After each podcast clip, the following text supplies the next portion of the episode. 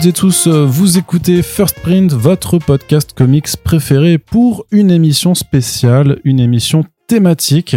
On en conduit de temps à autre, en plus de nos formats réguliers comme les back issues ou les front page. On aime aussi parfois prendre le temps de se poser autour d'une question. Et cette question aujourd'hui, c'est euh, de faire l'état des lieux du marché comics en 2023, puisque c'est quelque chose qui est fluctuant. On a déjà abordé cette thématique plusieurs fois sur le podcast au cours des dernières années puisque c'est un marché qui, comme le dit, euh, connaît de nombreux bouleversements, euh, notamment dans un monde post-pandémie qui a vu pas mal de, de, décisions être prises de la part de nos chers éditeurs. Et les deux dernières fois, nous a, dont on avait parlé de ce sujet, c'était avec euh, l'ami Xavier Gilbert, euh, rédacteur euh, du site du Neuf, qui travaille aussi, qui a un vrai métier dans, dans la vraie vie, mais qui est aussi commissaire d'exposition et membre du comité de sélection pour le festival d'Angoulême. Donc on a déjà parlé plusieurs fois d'Angoulême avec lui, on a déjà parlé plusieurs fois aussi de marché des comics parce que en fait il réalise avec GFK, donc le panéliste, le sûrement le plus important en France pour suivre l'évolution euh, des ventes euh, de bouquins en, France. Euh, donc il travaille avec GFK notamment pour le bilan qui est fait à chaque année au FIBD euh, sur la santé du marché de la BD, euh, tout secteur confondu. Et donc, bah, c'est un immense honneur de l'avoir une nouvelle fois pour aborder ce sujet. Xavier, re, re, re et re-bienvenue à toi. Merci pour cette intro interminable. Pas de pression. Ah bah c'est c'est ce que j'aime à faire. Il a dit que t'avais un vrai métier quand même. Il est sympa, tu vois. Ouais, mais je me rappelle plus si j'avais le droit de le dire ou pas. Donc ouais, je faire sont voilà. choses euh, séparées. C'est voilà, c'est ça. C'est c'est c'est ça reste du off euh, de ce côté-là. Donc par contre, bah la question à laquelle on va tenter euh, de répondre, en tout cas sur laquelle on, va. Mais attends, laisse-moi finir mon déroulé justement. la question à laquelle on va tenter de discuter sans apporter forcément de réponse, c'est de savoir si le marché des comics va bien ou pas, ou va mal, ou va même terriblement mal, puisque je vous l'avoue que c'est une, une, émission un petit peu en réponse à des choses qui ont pu être voix, qui ont pu être vues, pardon, sur les les internets et les réseaux sociaux euh, des discussions entre éditeurs ou libraires justement qui attestent euh, ben, de euh, ventes mauvaises pour une partie du secteur des comics et même d'une chute au global. Donc c'est des choses qu'on va pouvoir regarder en détail avec Xavier puisque Xavier a les chiffres et les chiffres ne mentent pas. Puis après, on va pouvoir les interpréter. Et cette discussion, justement, vous l'avez compris, ce ne sera pas un face à face comme nous avions pu le faire les deux dernières fois, mais Corentin est avec nous aussi. Ouais, il y avait de la lumière et je suis entré. voilà. Il y avait du café aussi. Et c'est surtout que Xavier Gilbert nous disait depuis le début, euh, c'est bizarre parce que quand même ce podcast, vous êtes deux, mais je n'ai jamais vu euh, Corentin en vrai et maintenant tu l'as en face de toi. C'est ça. Il existe, je l'ai rencontré. Exactement. Donc c'était aussi histoire de, de, de, de, te montrer que Corentin n'est pas un double fictif généré par une IA dans lequel j'aurais mis prompt inséré fan d'Alan Moore élitiste et euh, de Neil Gaiman un truc Ou alors c'est le cas mais du coup les gens pas encore vu moi tous tu vois donc euh, c'est vrai. Il y a, y a matière de Xavier du coup tu l'as acheté pour son silence pour euh, qu'ils ne vendent pas le secret. C'est ça. Écoute on laisse les, les auditeurs faire leur choix donc euh, la question très générale, euh, Xavier, pour commencer un petit peu, c'est euh, bah, comment se porte le marché de la bande dessinée de façon générale? Là, à l'heure où on enregistre ce podcast, il y a eu un premier bilan qui a été fait donc sur les premiers trimestres de 2023. Et au global, est-ce que la bande dessinée, ça se porte bien, puisqu'on a quand même eu des années assez exceptionnelles post-Covid, notamment 2021, qui était peut-être l'année de, toutes les folies avec un, secteur du manga qui a complètement explosé. Est-ce que ça continue d'augmenter? Est-ce qu'on est revenu à un niveau euh, pré-Covid? Euh, Je te laisse un petit peu nous faire le, le, le débrief là-dessus. Alors globalement, on est en train de redescendre. Ça, c'était pas pas surprenant. Il y a plein de plein d'éléments aussi. Euh, je sais pas si vous êtes au courant, mais globalement, dans l'économie, c'est pas top en ce moment. ça fait un an qu'il y a une guerre en Ukraine. Bon.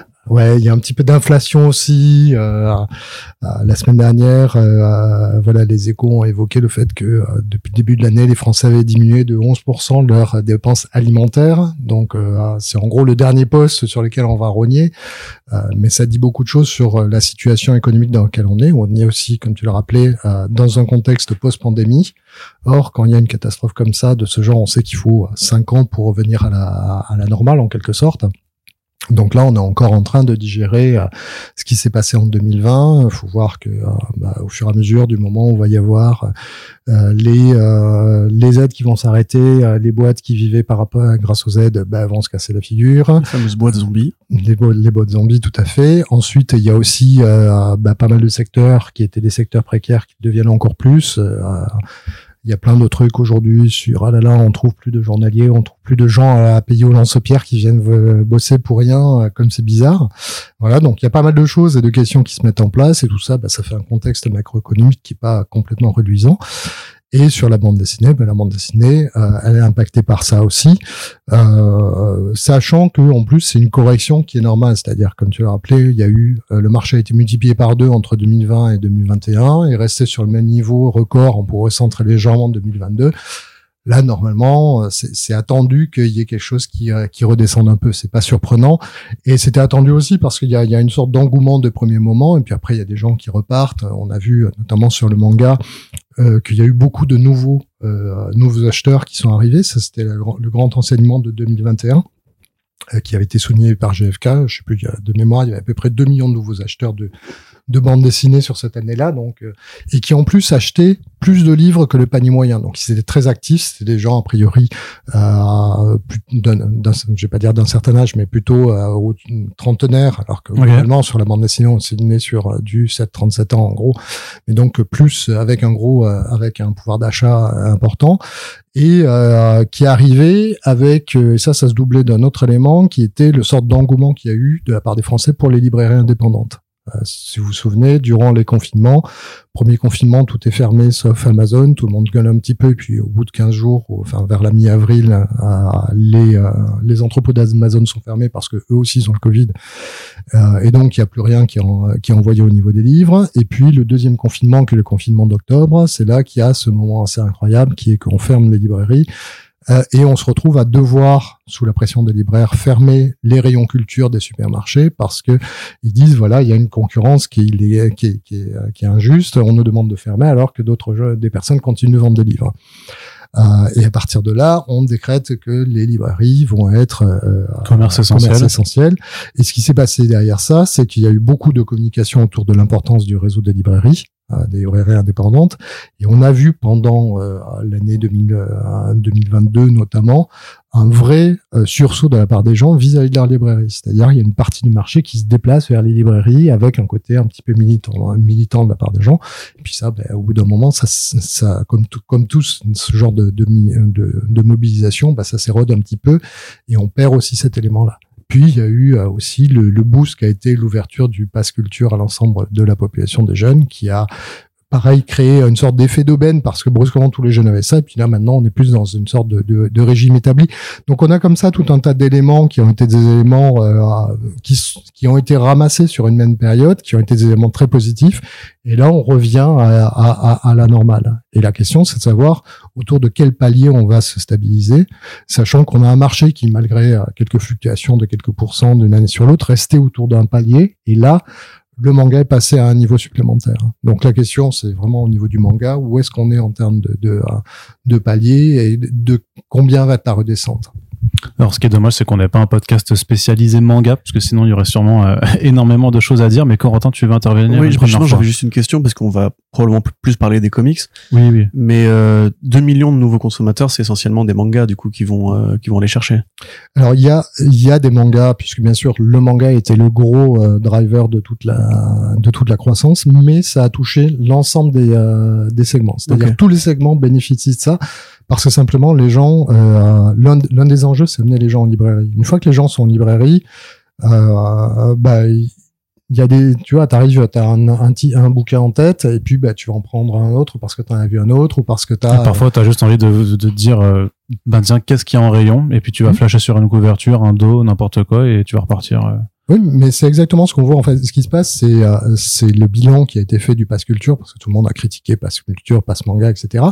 Mais il disait voilà sur le truc, c'est qu'il y a, il y a des, des, des, jeunes qui vont en librairie, qui repartent avec un bouquin qui était pas du qui est pas du manga, qui est un bouquin euh, vers lequel ils seraient jamais allés tourner et se dire que euh, ces jeunes-là, ils vont dans une librairie, ils, ont, ont peut-être jamais mis les pieds euh, tout seuls ils se retrouvent, ils vont d'abord vers les choses dont ils ont envie, et puis il y a, y a, un mec derrière le comptoir, une nana, qui va leur euh, leur euh, leur donner des conseils, qui va leur parler des choses qui leur plaisent et qui euh, qui connaissent ce qui leur plaît. Et brusquement, ah ben ouais, c'est chouette, je peux effectivement avoir un conseil, avoir quelqu'un qui me comprend, qui me parle des trucs, qui me dit ah si t'as aimé ça, tu vas aimer ça, et je repars avec trois bouquins auxquels j'avais pas j'avais pas pensé, et, et je me rends compte que La librairie est un espace intéressant, un espace où je peux, euh, j'ai un libraire qui peut m'aider. Euh, alors, il peut y avoir des mauvais libraires, hein, j'ai pas, mais mais quand il y en a un bon, euh, c'est on le sait tout de suite et c'est vraiment c'est vraiment euh, cool de, de, de pouvoir voir ça. Et puis aussi, on peut rencontrer d'autres personnes qui sont passionnées par le même genre de choses, avec qui on peut discuter, euh, et ça devient au bout d'un moment un espace social aussi intéressant à investir. Donc il y a quelque chose de très très euh, très très positif dans dans cet aspect-là aussi. Et effectivement, quand il y a eu ce, ce, cet engouement, ben, ça a bénéficié de manière générale à tous les secteurs de la bande dessinée. Oui, le, euh, le manga a fait euh, x2, mais on a vu des, euh, des progressions et de chiffres sur absolument tous les segments et le comics en a bénéficié aussi. C'est vrai qu'il y avait une pro il y avait une progression. Alors je sais plus si c'était c'était pas non plus énorme énorme, mais c'était à deux chiffres aussi, peut-être 10 entre 10 et 15 un truc De l'ordre de 20%. 20 même, Ouais, ouais, ouais. ouais.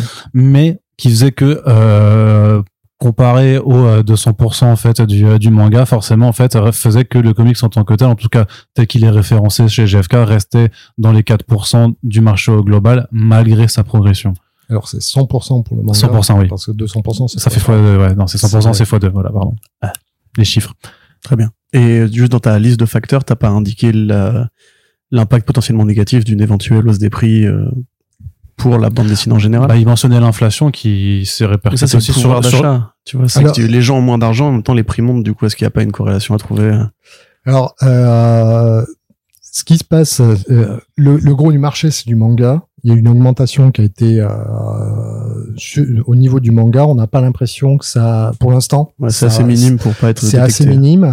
Euh, Il y a des choses à dire sur les prix, mais l'augmentation des prix, comme on est de toute façon sur un euh, sur un produit qui, euh, de manière générale, est plutôt euh, premium et sur le manga est à part parce qu'on le voit dans les dans le lectorat, c'est la seule euh, catégorie de de bande dessinée qui va recruter chez les CSP donc les gens qui a priori ont euh, soit un pouvoir d'achat moindre, soit aussi, euh, je dirais, une valorisation culturelle. Il n'y a pas de, il y a pas de, c'est, il y a les personnes qui sont plus ou moins impliquées dans la vie culturelle, donc ils vont la valoriser plus, de manière plus importante et euh, donc euh, mettre plus d'argent dessus. Donc, euh, on est sur des gens qui vont valoriser leur euh, leur vie culturelle et pour qui, le prix du bouquin peut être moins important que pour d'autres. Et en fait, euh, on revient. Euh, alors, je sais que tu avais exprimé dans plusieurs podcasts ta question par rapport à ça, mais en fait, ce qui ressort des, euh, des deux grandes études qu'on a sur le sur le lectorat, donc euh, 2011, euh, les Français la bande, ou la lecture de bande dessinée en France, c'est BPI, euh, TMO, région, et euh, 2020, donc c'est Ipsos, qui est les Français la BD. Ce qui ressort là-dedans, c'est qu'en gros, la question du prix est très forte pour les lecteurs et beaucoup moins pour les non-lecteurs. C'est-à-dire que le prix n'est pas un obstacle euh, à la lecture. C'est-à-dire que si t'es pas lecteur de bande dessinée, c'est pas parce que la BD est à 15 euros que ça te pose problème, c'est que simplement t'es pas intéressé. Et que quand t'es pas intéressé, euh, de toute façon la valeur c'est intérêt sur euh, sur euh, envie quoi. Enfin euh, voilà. Et si euh, si t'as zéro envie et que ton intérêt est à zéro, le prix. Ouais, c'est-à-dire que c'est pas parce qu'ils vont baisser ou augmenter les prix que les gens vont se dire j'ai envie de lire de la BD quoi. Voilà. C'est ça, c'est parce qu'en fait, ils sont pas intéressés par la proposition en tant que telle. Donc, t'aurais beau leur dire, regardez, euh, tout le rayon BD passe à 10 euros.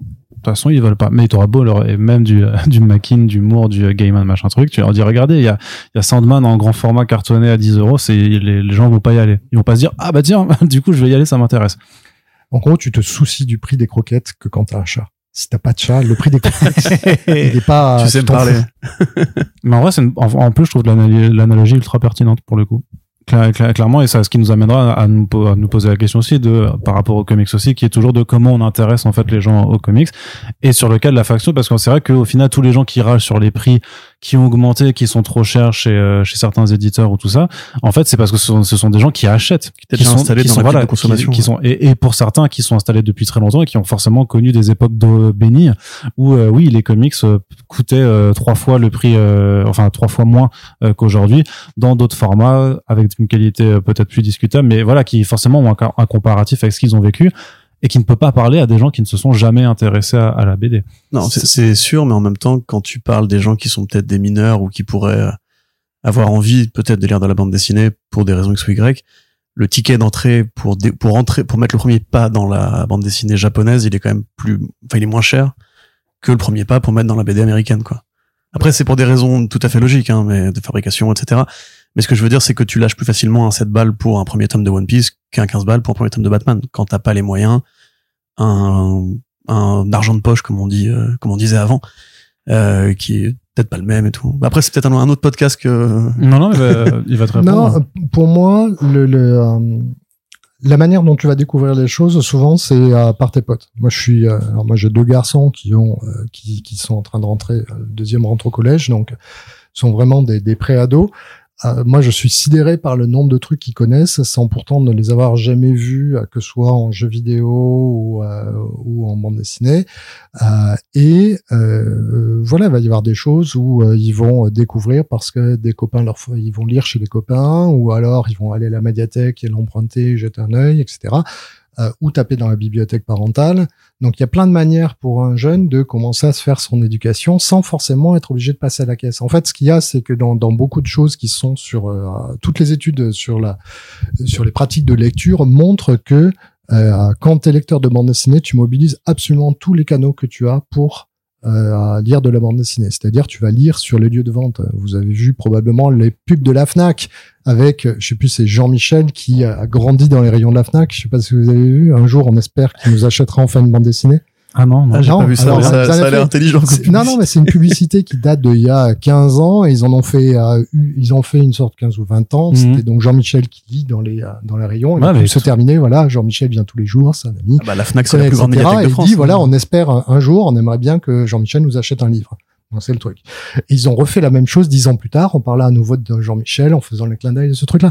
Mais la lecture sur le lieu de vente, dans la Fnac, dans les centres culturels, dans les rayons des euh, euh, des, euh, des grandes surfaces. Hein, junior, il fait chier. On va aller faire les courses. Ben, vas-y, tu lis les BD et puis on te reprend la sortie. Bah voilà, ça c'est le genre de choses où tu lis sans acheter. Euh, donc ça c'est un élément qui pour le coup n'a jamais été étudié dans aucune des études. C'est un élément qui n'a jamais été pris en compte. Par contre, euh, si on regarde la lecture, la relecture, le fait d'emprunter chez les euh, chez les parents, d'aller aux, aux frères et sœurs, aux, pa- aux parents, à, la famille élargie, hein, cousins. Moi j'ai découvert plein de trucs en allant chez chez mes cousins. Tu tapes dans la Parfois, ouais, parfois même j'ai des, juste des gens de, de passage. voilà, invité, à tes parents euh, vont voir des amis, Mhm. t'es là, et puis il y a, il y a quelque chose. Moi, j'ai lu euh, des Astérix en allant dans des, euh, on était dans un Airbnb. Bon, ben, il se trouve qu'il y a le dernier Astérix, tu le dis, tu, il est là, euh, voilà, ou bien des trucs qui sont dans les toilettes. hein. Tu peux être exposé comme ça à de la bande dessinée sans acheter.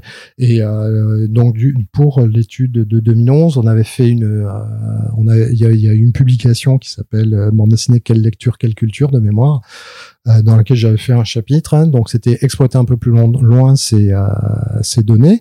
Et dedans, moi, j'avais analysé les lecteurs non acheteurs et les, euh, je sais plus, il y avait des acheteurs non lecteurs ou quelque chose comme ça. Enfin, il y a des, des, des, profils qui étaient très très bizarres, mais qui existaient quand même. Et les lecteurs non acheteurs, il y en avait. C'est-à-dire que cet angle de la collection, qui est effectivement un angle important euh, dans la construction de la culture bande dessinée, n'est pas le seul. Il y a des gens qui vont euh, lire sans acheter. Sur le manga, par exemple, là, tu parles du fait de l'entrée, mais euh, mine de rien, il y a tout un tas de pratiques illégales qui existent, qui te permettent de lire sans Surtout avoir... en manga. hein. Surtout le manga, tu as des, pra- des pratiques aussi euh, d'abonnement all you can eat, euh, type Manga.io, etc., qui te permettent d'un abonnement et tu peux lire tout ce que tu veux. Euh, voilà, donc, enfin, tout ce que tu Et veux dans, le, bibliothèques. dans la limite, dans la limite du catalogue. Dans la non, et puis, et puis l'accès aux bibliothèques, puisque même de, de mémoire de, de, à titre personnel, je sais que avant que j'achète, justement, avant que je sois confronté au fait d'acheter mon premier manga, euh, déjà en plus qui m'était généralement offert en cadeau en fait par mes parents ou mes grands-parents, mais il s'est passé, euh, des, enfin, je pense que c'est pas avant mes 15-16 ans en fait, tu vois, euh, parce qu'avant j'avais, Ah ouais? Bah ouais, mais avant j'avais des bibliothèques et pourtant dans des petits villages d'Alsace, enfin tu vois, pas non plus. dans, dans, dans des grands lieux culturels, mais il y avait une offre suff- suffisante pour que de toute façon, en fait, effectivement, tu, tu peux lire et te forger une culture pendant euh, les 15 premières années de ta vie sans jamais avoir la question du j'ai besoin d'acheter ou de posséder. C'est vrai. Après, du coup, peut-être que la propagation du format comics, comme les, le travail qu'a fait Urban et la révolution du cartonné est arrivé plus récemment, et les tirages sont peut-être plus limités, il y a peut-être pas ce côté. Enfin, tu vois, moi je connais pas. J'ai fait des Airbnb, même en, en Angleterre et tout. Euh, on tombe encore sur des BD un peu grand public et tout. Trouvé sur un Popeye récemment. J'étais complètement euh, fou. Mais tu vois, j'ai pas trouvé des Batman ou quoi. Enfin, c'est même dans les CDI, c'est peut-être moins répandu. Moi, le mien, il y avait du bec, par exemple, il y avait euh, du, du donjon de Trondheim, etc. Du Lapino aussi. Ouais, Donjon et. Lapino, ouais, clairement. Bah après, il faudrait retourner tout simplement dans, dans des CDI. Et s'il y, a- s'il y a des gens qui bossent en, en collège et lycée lycéens qui nous qui écoutent. nous écoutent, n'hésitez pas à nous, à nous donner un, un carton d'invitation. Bah, Là-dessus, justement, le manga en, en bibliothèque a, a une vraie difficulté à exister. Parce que ce sont des séries. euh, Alors d'une part, il y a un, il y a un stigma euh, de légitimité, c'est-à-dire qu'un certain nombre de, euh, de bibliothécaires euh, Encore aujourd'hui encore aujourd'hui, tu Oh là là. En fait, j'avais analysé la, dans, dans, dans la, le, le sort de truc de d'exercice hebdomadaire que je fais euh, durant l'année quand, quand, Oui. quand j'ai le temps Sur Twitter. sur Twitter, sur X. Non, non, on va dire sur Twitter. Et, Ouais. euh, on continuera. Elon. Voilà. Euh, donc euh, je ça. L'un des derniers est sur le rapport des bibliothèques, dans lequel tu, tu vois que euh, globalement il y a euh, une le, le- le traitement du manga en bibliothèque euh, n'est pas au niveau du reste. C'est-à-dire que euh, au niveau des auteurs, euh, parfois il y a les traducteurs qui sont listés. euh, euh, les euh, quand ils font le top des titres les plus empruntés, en fait, toutes les séries mangas sont traitées en même temps parce qu'ils disent on n'est pas capable de savoir quel a été le tome de la série qui a été euh, qui a été emprunté. Alors qu'on a euh, pour les, euh, les les Harry Potter, ils savent très bien si c'est le 1, le 2 ou le 3. Là, euh, sur My Hero Academia, ah bah non, ils sont tous pareils. Et, et en fait, c'est c'est compliqué à, à la fois d'un côté de légitimité, donc on le retrouve dans ces indices-là. Hein, c'est pas dit directement. Oh là là, c'est de la lecture, c'est de la sous-littérature. On préfère faire le faire.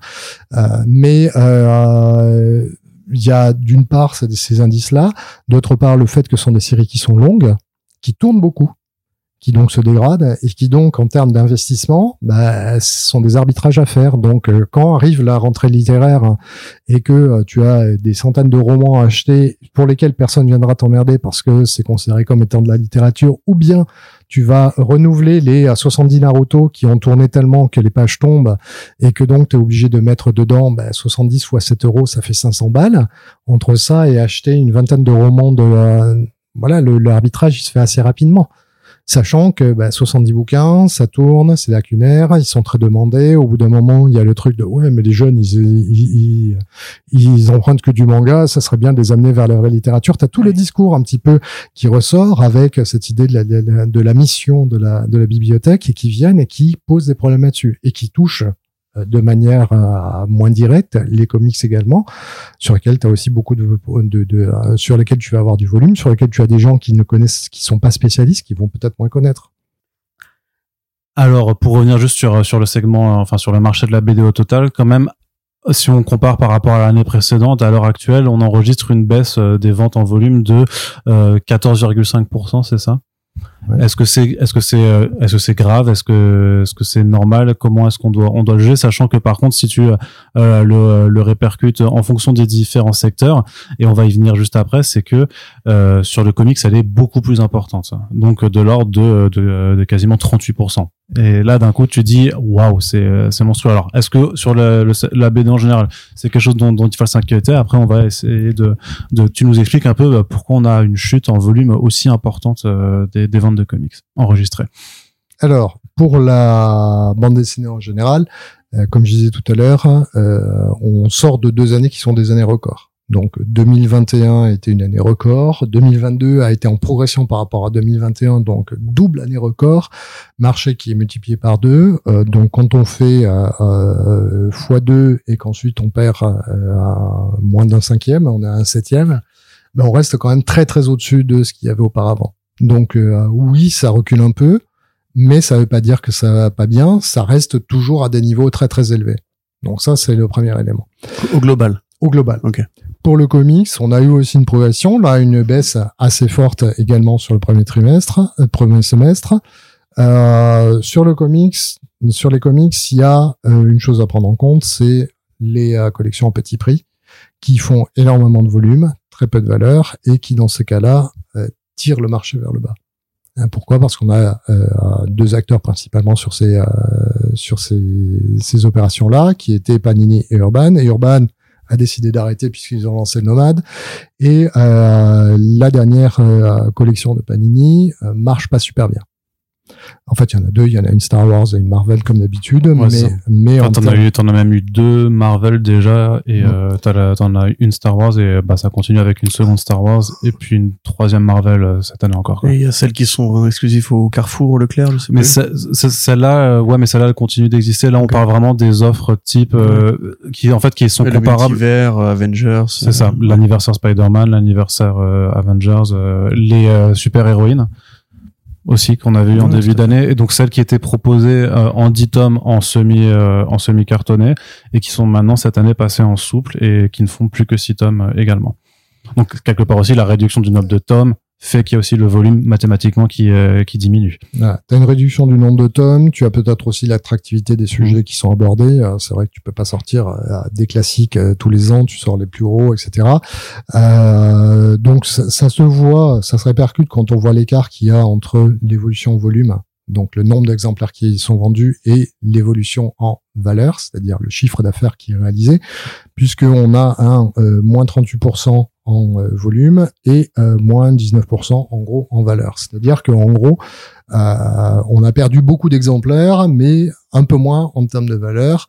Et euh, ça, il faut bien se dire que c'est lié aux choix éditoriaux de deux acteurs principaux. Alors, ce sont des acteurs qui sont super importants parce qu'il faut bien savoir que euh, j'ai regardé là depuis euh, depuis euh, ces dernières années, en fait, depuis que Urban s'est installé, donc à partir de 2013, on a euh, le trio de tête, donc Delcourt, Panini Et et Urban, Urban, qui, contrôle 90% du marché Ouais. en valeur.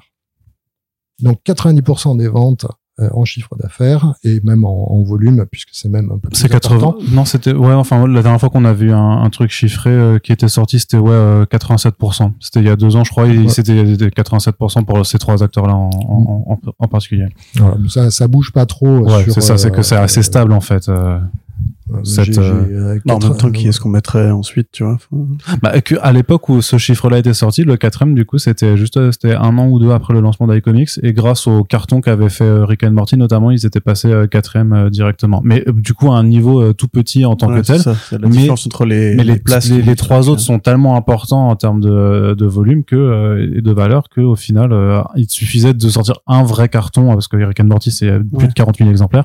Oui, en il y fait, a Delcourt pour- à Walking Dead qui reste une petite. Oui, oui, Walking Dead, euh, euh, c'est ça. C'est que si, si tu fais Delcourt sans Walking Dead pour le secteur comics, peut-être que ça, ça devient très différent. Mais Voilà. Puis il faut se dire que quand euh, Panini a lancé euh, ses premières euh, ses premières collections à petit prix, euh, ça faisait du euh, 700 000, 800 000 exemplaires cumulés.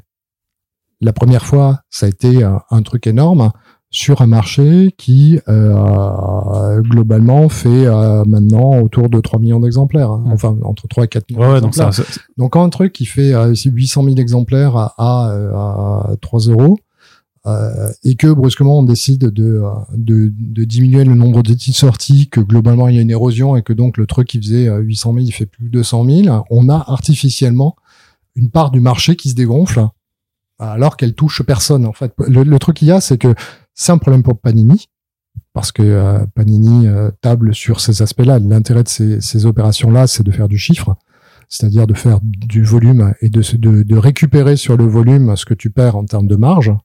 Bah, pourquoi? Parce que bah, le bouquin, il a un prix. La marge, c'est la différence entre le prix auquel il est vendu. Je vous passe sur la TVA, le truc. Mais en gros, plus on baisse le prix, plus il faut faire de volume pour rentrer dans ses sous. Euh, donc là, s'ils font pas le volume, bah, ça, ça remet en question la rentabilité de ces, euh, ces opérations-là. Mais Euh. pour, pour, bien comprendre, ça veut dire que selon toi, les 700 000, 800 000 de la première collection, en fait, elles, elles concernaient pas le lectorat conventionnel qui est toujours là, mais des nouveaux entrants qui du coup sont partis entre temps, ce qui donne l'impression d'une baisse qui est juste artificielle en fait. C'est-à-dire qu'en fait, c'est ça, c'est que c'est juste des gens qui sont arrivés mais qui sont pas restés et au final, on, on, Voilà, on- ce qui on a- reste. euh, à- C'est la courbe vers le haut et quand ils sont partis, elle, elle, elle redescend, mais ça change pas forcément le, le marché traditionnel. Oui, en fait, là, j'ai regardé euh, le, le euh, ce matin, j'ai fait un petit euh, un petit exercice. J'ai regardé quel était le euh, comment évoluait le marché des ouvrages vendus à plus de 7 euros. D'accord? Et euh, sur les six premiers mois, il y a moins 10%. Donc là, il y a quand même une. Ouais. Mais qui est en ligne avec l'évolution du marché de la bande dessinée, qui est à moins 8%. Donc c'est-à-dire qu'au global, Au global, si on prend la, la, le marché normal hors Ouais. Les hors albums 15, opération 19 spéciale, euros. tous les albums au-dessus de 7 euros, euh, on a un marché du comics qui réagit dans la même, qui a un- de la même manière que l'ensemble du marché de la bande dessinée, c'est-à-dire avec un retrait qu'on peut attribuer à l'inflation, euh, la pandémie, tout ce qu'on voudra. Mais donc, on est sur quelque chose de normal. Le truc, la partie qui se dégonfle, c'est la partie à petit prix. Et cette partie à petit prix, elle se dégonfle d'une part parce que Urban a décidé de se désengager. Donc c'est, il y a un éditeur, c'est, c'est-à-dire qu'on a, quand on regarde le marché, donc faut voir quels sont les acteurs. Mais là, on a vraiment quelqu'un qui fait une décision. Le jour où, par exemple, euh, Albert René décide de ne pas sortir un Astérix une année impaire, est-ce qu'on dit le marché va mal parce que cette année-là, par rapport aux années impaires, on baisse de temps? Non, ça ne remet pas en question la, la, la, la santé du marché. C'est juste que il n'y a pas d'Astérix. D'ailleurs, c'est quelque chose qu'on prend en compte les années paires, puisqu'il y a une décision euh, éditoriale de la part de Albert René de sortir d'un Astérix qu'une année sur deux. Et donc, il y a forcément une année où voilà. Donc euh, d'ailleurs, ce que fait GFK dans ces années-là, c'est on supprime Astérix pour faire les comparaisons, parce que bah, justement, c'est une décision éditoriale qui ne remet pas en question la santé globale Oui, c'est, effectivement, c'est une anomalie statistique, en fait, qui euh, tire beaucoup trop la moyenne vers le haut euh, et qui fausse l'interprétation de, tout, de toutes les autres données. Après, ce qui est intéressant à regarder là-dessus, c'est pourquoi est-ce que, euh, d'une part, Urban se désengage de ce genre d'opération, et deux, euh, est-ce que Panini va continuer là-dessus? Et euh, moi, j'ai le sentiment qu'aujourd'hui, on a, euh, on va plutôt vers la fin de ce genre d'opération, du moins pas euh, pas aussi centrale. Euh, d'une part, parce que comme on le voit, ça marche moins bien. Donc ça, c'est un premier élément. Euh, le fait d'ailleurs qu'ils aient réduit le nombre de titres dans leur collection qui sortent, etc., c'est aussi un indicateur.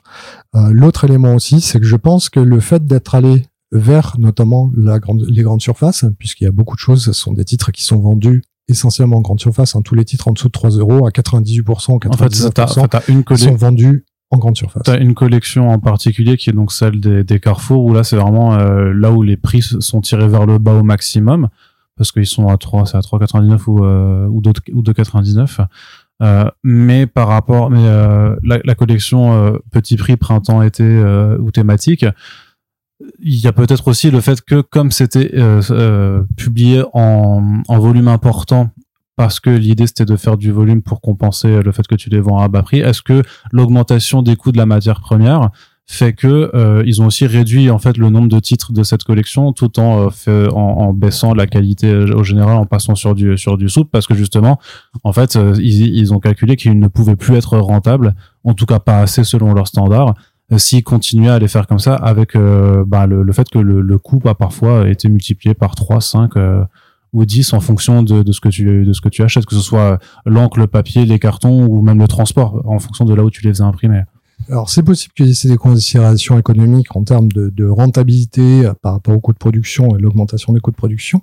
Euh, moi j'ai une autre hypothèse euh, Vas-y. euh, qui est que euh, globalement si on regarde la manière dont est structuré le marché de la bande dessinée, euh, on a GFK et de manière générale identifié un certain nombre de, euh, de circuits de distribution. Pour ceux que ça intéresse, il y a les chiffres clés de l'édition qui sont publiés régulièrement par le ministère de la Culture, qui notamment indique les lieux d'achat du livre. Et donc, il y a une ventilation qui se fait entre ce qu'on appelle les GSA, les grandes surfaces alimentaires, donc c'est les hypermarchés, supermarchés, les GSS ou GSC, les grandes surfaces spécialisées culturelles, euh, grandes surfaces spécialisées ou grandes surfaces culturelles, c'est-à-dire espace culturel Leclerc, Fnac, Cultura, etc., Virgin et tout et tout, si Virgin existe encore. Ça existe plus. hein. C'est ça. ça. ça fait quelques années maintenant. hein. Ouais, ouais, mais c'est, là que je trahis mon âge.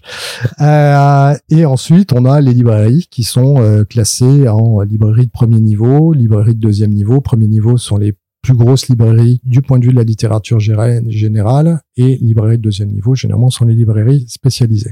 Et ensuite, il y a euh, tout ce qui est euh, euh, kiosque, euh, euh, club et vente par correspondance qui sont des euh, et internet sachant que kiosque et vente par correspondance sont des choses qui sont en train de disparaître au niveau de la bande dessinée.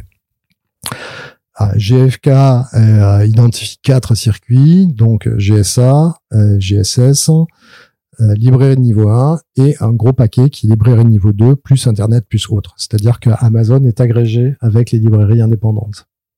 Donc ça, ça, a pas vraiment de sens. Ouais. Ça est voulu par euh, Amazon qui disait que si vous faites un... Donc il y a eu des chiffres sur la part d'Internet euh, jusqu'en euh, 2010 de mémoire. Et à ce moment-là, Amazon a dit ouais mais c'est pas cool parce que comme on est quasiment monopolistique sur le sujet, si vous publiez nos chiffres, hein, euh, ça va pas parce que nos concurrents peuvent sont des, sont des infos euh, industriellement, c'est pas c'est pas agréable. Euh, on n'a pas envie. Si c'est comme ça, on vous donne pas les chiffres. Parce qu'il faut bien savoir que la manière dont euh, GFK fait les chiffres, je vais faire une petite digression Vas-y, pour expliquer ce qu'est un panéliste. Mm, Euh, GFK, c'est un panéliste. Aujourd'hui, c'est le seul euh, sérieux. Avant, il y avait Ipsos qui proposait également un panel qui s'appelait euh, I plus C de mémoire. Euh, la manière dont fonctionne un panéliste, c'est il passe un accord avec un certain nombre d'acteurs euh, de points de vente, c'est-à-dire des chaînes, donc avec la Fnac, avec Amazon, avec Carrefour, avec des libraires. Euh, ils récupèrent, ils ont un contrat avec eux, ce qui fait que ces chaînes-là leur filent, leur remontent les sorties de caisse. Donc toutes les semaines, on a, ils disent, ben voilà, cette année, cette semaine, on a vendu tant de tel truc. Alors c'est bien parce que comme les libraires s'appuient sur un outil centralisé qui s'appelle Didicom, ça permet d'avoir les mêmes des références identifiées en fait. Et donc ça remonte par euh, ce qu'on appelle EAN, hein, ce qui est le code. Alors il y a l'ISBN qui est pour le livre EAN, c'est pour euh, l'ensemble des euh, tout tout ce qui se vend va avoir un EAN. C'est un identifiant qui permet d'identifier très précisément quel est quel est ce code-là et ça permet comme ça de faire un tracking des ventes. Très technique. Euh, et donc, ben, euh, GFK a une énorme base dans laquelle ils agrègent toutes ces remontées de vente qu'ils ont de la part des, euh, des points de vente partenaires. Et à partir de ça, ils discutent avec les éditeurs pour savoir combien ils ont vendu. Et ils ont un modèle qui va extrapoler à la taille du marché, à l'ensemble du marché, le sondage, puisque c'est un sondage qu'ils ont fait au niveau des points de vente qui sont partenaires. Ils font ça toutes les semaines. Toute la semaine, la base est mise à jour. Et puis, ils sortent des, euh, euh, voilà, ils sortent des rapports régulièrement, etc. Alors, au départ, c'est un outil qui est fait pour les libraires ou pour les éditeurs pour faire un suivi de des ventes. Et puis, c'est euh, c'est un à côté amusant qui leur permet de faire un tracking du marché. Mais au départ, c'est vraiment juste pour, c'est un- puisque c'est un service qui est payant, qui est pour les éditeurs, pour leur permettre de faire un suivi du marché.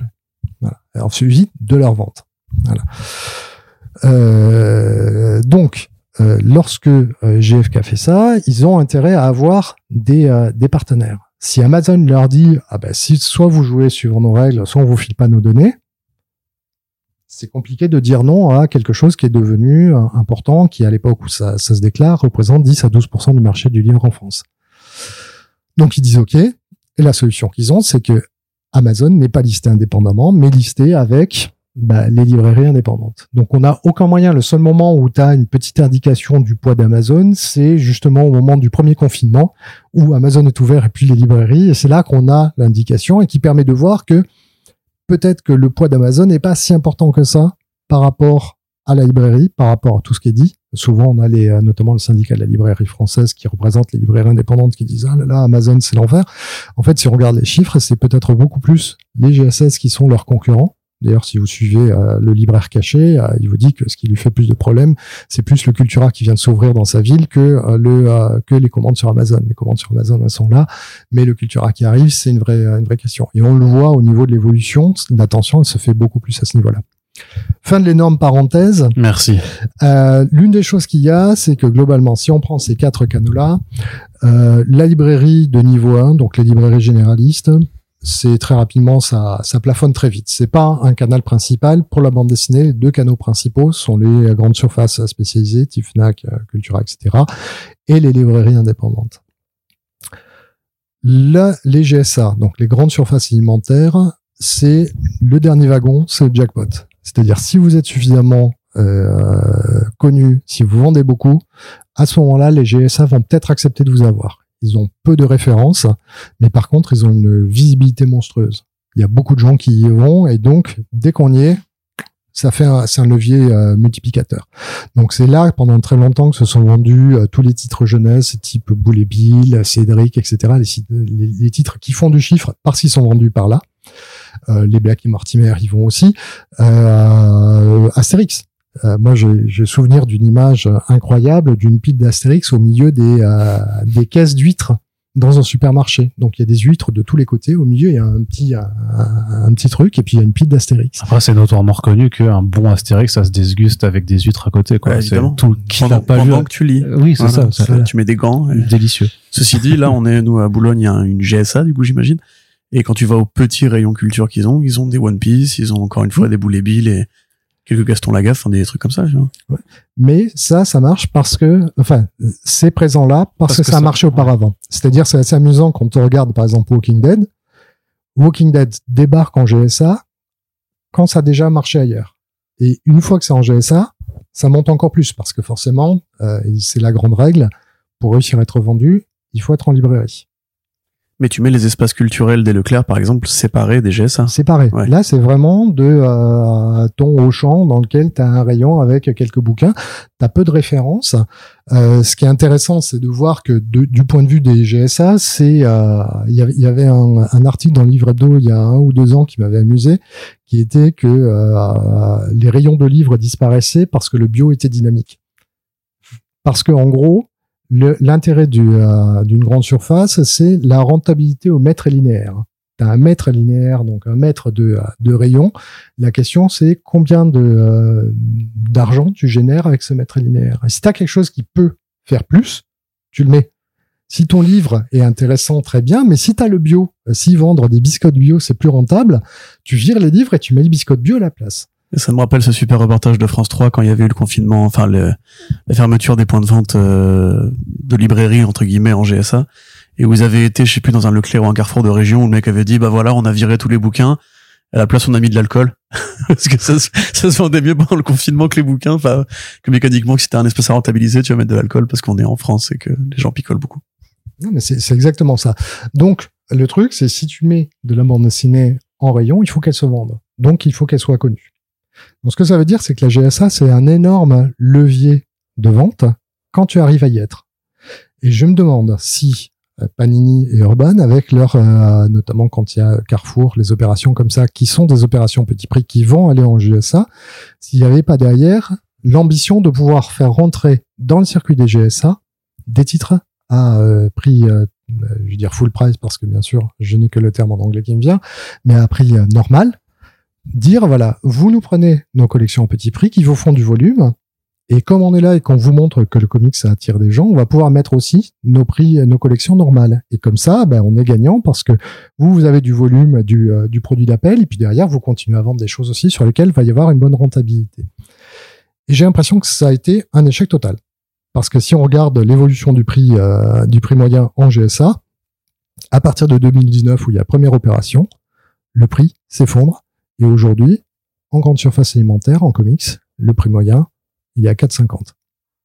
Donc c'est typiquement euh, le, ouais, le prix des. euh, Donc ce qui ça veut dire, c'est que euh, Panini et Urban ont réussi à mettre Après, je- Ensuite, là, euh, vraiment pour les GSA, je voudrais juste euh, avoir une précision. Est-ce que tu, tu peux m'assurer que euh, on parle des, des mêmes collections? Parce qu'il y a donc cette collection euh, Carrefour, mais tu, tu me dis que les autres collections telles que l'été des comics urbains et le printemps de Panini se, se vendaient aussi majoritairement en GSA En fait, si tu regardes vraiment, là, moi, je regarde juste en termes de prix, pas en termes de collection. Euh, en fait, quand tu regardes euh, sur euh, les chiffres, euh, ce qui se passe, en fait, si tu regardes les titres en moins, en dessous de 3 euros, à 99%, ils sont vendus en GSA. Ouais. Donc ça, c'est juste, quel que soit pas de collection, c'est juste si tu as un comics à 3 euros, il est vendu en grande surface. Mais après, il y a, ouais, ouais, à 3 euros, de toute façon, il y a que la collection Carrefour, et sinon, ils faisaient aussi des petits prix euh, sur les albums jeunesse Marvel, euh, en cartonné un peu format franco-belge. Mais c'est les seuls qui étaient à ce prix-là, je crois. hein. Si tu es en dessous de 6 euros, Ouais. c'est 72%. Donc c'est les trois quarts des euh, comics en dessous de, de, euh, de 6 euros qui sont vendus en GSA. Et à l'inverse, voilà, c'est c'est en tu n'as que du euh, que du, du comics quasiment autour, je dis 4,50 euros en termes de moyenne. Donc, euh, il faut se dire que euh, quand tu un comics à 3 euros et puis tu essaies de vendre un 1 à 1, pour euh, si tu arrives à 4,50 en termes de moyenne, juste j'avais fait le calcul, en gros, il faut euh, pour un comics à 15, il faut vendre 11 comics à 3 euros pour arriver à un prix moyen de 4,50. Donc, c'est pour revenir sur mon point dans l'idée de Panini qui voudrait ou Urban qui aurait eu pour ambition de réussir à mettre des bouquins en place, l'offre est tellement écrasée par les petits prix que finalement leur leur titre à prix complet, euh, il y, a, y a de grandes chances qu'ils aient pas réussi à les mettre en place. Et une fois qu'ils ont ça, si leur objectif c'était de réussir à bénéficier de ce levier sur des prix sur lesquels finalement ils font vraiment leur argent, avec les considérations de euh, coût de matières premières, d'inflation, etc. Bah, c'est vrai que ces opérations deviennent moins intéressantes. Bah, du coup, ça veut dire que ce truc-là n'a pas marché. Le coup du cheval de Troie n'a pas marché. Et dans le même temps, les offres, euh, bah, les offres des comics, on va dire, euh, des collections à petit prix régulièrement, du coup, l'électorat qui s'était intéressé au début n'est pas resté. Donc, grosso modo, en fait, la technique des petits prix, si on fait un bilan global, elle a pas du tout fonctionné, quoi.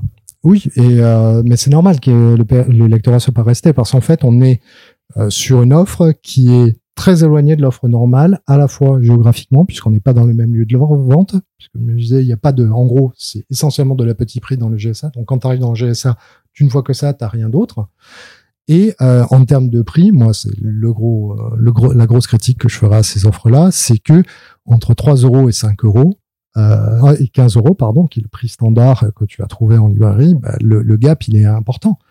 Euh, quand le, le, manga fait la même chose en termes de prix d'appel, ils sont à moitié prix. Ils sont à 3 euros pour un manga qui a 7 euros ou à 8 euros maximum. Mais en gros, il y a des, euh, ils ont trouvé ce, ce truc à 3 euros. On reste sur ce, ce sweet spot de 3 euros. Hein. On est, ça fait penser un peu au 1 euro par chanson de, d'iTunes. Donc la volonté de trouver ah, putain, ce truc-là. Ouais. Mais euh, dans un cas, pour le manga, ça représente juste d'une part, c'est sur les séries, sur des séries normales, sur lesquelles on sait quand euh, quand, v, quand Kana fait les trois premiers tomes de, euh, de Naruto, Naruto, à 3 euros, ils savent que derrière, généralement, ils ont des lecteurs qui vont en lire probablement 40 ou 50 derrière, et donc ils vont se refaire là-dessus. Donc ils ont tout, euh, ils ont intérêt à le faire. Ils sont pas les seuls à le faire. Il y a plein plein de séries maintenant qui se mettent là-dessus. Mmh. Je crois Détective Conan, j'ai vu récemment, qui était dans le même ordre. voilà. Donc il y a, y cette approche-là. Euh, là sur le, comics, faut vraiment être, euh, faut vraiment être motivé pour, en ayant acheté un comics à 3 euros, dire c'est vraiment super, j'ai dépensé 15 euros sur le prochain, plutôt que de dire bah non, je vais, je vais rester sur de, de l'achat d'aubaine. Après, euh, voilà, si t'es lecteur de comics et que tu vois une super collection qui te permet d'avoir les plus grands récits de Spider-Man à pas cher, tu vas les prendre parce que tu as des trucs, euh, parce que euh, tu es déjà un lecteur, parce que tu as déjà un côté euh, accumulateur compulsif euh, non, ou complétiste dans lequel tu dis ah ouais mince mais j'ai pas ça, ou parce que tu as des bouquins, parce que tu les as prêtés, tu les as perdus, ou tu veux les faire découvrir. Euh, voilà, il y a plein de plein de, de, de raisons pour lesquelles tu vas t'intéresser à ça. Mais pour toi, c'est juste un bonus. Ça ne crée pas un nouveau lecteur. Et pour les gens qui découvrent comme ça, ça a vachement de mal à créer de nouveaux lecteurs parce que derrière, les barrières pour devenir un lecteur régulier sont trop importantes. Changer de lieu et accepter un niveau de prix plus élevé. Et tu penses s'ils avaient tablé sur une moyenne de 50% de moins sur un album à 15 euros, tu fais la même offre à 7,50 ou à 18 euros, la même offre à 9 euros. Mais il y a une conversion plus simple qui se transmet dans l'idée, bon bah j'ai payé cette partie-là, mais pour deux fois le même prix, j'ai la suite ou un truc de meilleure qualité. Mais tactiquement, tu l'avais un petit peu avec euh, tout simplement les prix d'entrée à 10 euros sur un premier tome. T'as des chiffres d'ailleurs là-dessus ou, euh, ou, pas du tout? Euh, Alors moi j'ai regardé un petit peu ce que fait Urban Nomad pour l'instant. Ouais. qui est alors il y a peu de à fin 2022 il y avait peu de chiffres parce qu'ils avaient sorti juste 10 titres là ils en ont sorti bah il y a eu quatre vagues donc il y a une quarantaine il y a une quarantaine de de d'ISBN différents J'en ai compté 33, mais j'en ai peut-être. Bah parce que t'as des suites, mais parce que t'as des suites de séries. Mais aussi. ils sont comptés quand même, c'est oui, les, vrai. les ISBN. Ça... Mais c'est par série, mais à chaque fois c'est par vague de 10, donc ce serait bizarre ouais. qu'il n'y en ait pas 40, quoi. Alors j'en ai une trentaine pour l'instant, mais peut-être parce que j'ai pas la dernière. Peut-être parce que la quatrième est pas encore sortie, en fait. Euh, non, moi, c'est ça. Oui, c'est ça. Là, là, là, on va fêter les un an, donc la quatrième arrive là tout prochainement. Moi, je trouve la, la, la proposition est intéressante elle est intéressante parce que euh, elle est sur un prix qui est plus proche hein, euh, du prix euh, devenu standard. Euh... Et pourtant, elle en est encore. Enfin, je me permets de te couper, mais pour, moi, elle en est encore très éloignée puisque, alors même si on, même en restant sur Urban Comics où la publication justement, si elle est à 16 euros, si elle est à 16 euros, ben le 6 t'as quand même l'offre Urban Nomad qui est la plus faible, elle est à 5,90 je veux dire que t'es quand même un, t'as un gap du, enfin c'est le tiers, c'est pas à moitié prix, mais c'est t'es, t'es au tiers, donc euh, faut franchir deux fois cette somme-là si tu veux, si tu veux peut-être poursuivre la, la série. Oui, après elle te permet aussi, euh, d'une part, ce sont pas des titres, euh, sont des sont des titres en, à part entière. Mmh. C'est-à-dire que quand tu as euh, les euh, les offres promotionnelles, euh, sont des titres qui sont euh, des titres euh, presque de substitution. C'est-à-dire, tu as les meilleures histoires de Spider-Man. Si tu as lu les meilleures histoires de Spider-Man, qu'est-ce que tu vas lire Lire le reste de Spider-Man, puisque finalement, c'est le moins bon il te reste que le moins bon à lire. Non, mais en termes de, de donc De ça, te- logique, ça te remplace. Alors que là, quand tu vas chez Urban Nomad, t'as des classiques. C'est un petit peu comme le livre de poche. C'est ce, ce Oui, grand, ça, oui. cette grande recherche du format poche euh, que n'arrive pas à résoudre la bande dessinée, même si là, il y a plein d'éditeurs qui le font parce que le format grand roman graphique permet d'avoir des pages qui Ouais. euh, supportent mieux la réduction. Là, il se trouve que sur le comics, bah, on est sur un format un petit peu plus petit, mais ça reste toujours très euh, très acceptable. Euh, ce que je trouve amusant, Corentin sera pas forcément d'accord là-dessus. Mais Non, euh, c'est un, jugement, il n'y a pas d'analyse critique particulière. Ça, euh, non, par contre, ce que je trouve, euh, moi, ce que je trouve amusant, c'est qu'il y a vraiment cet aspect euh, livre de poche, parce que euh, pour moi, j'ai l'impression de revoir le lancement de euh, le lancement d'Urban en 2011.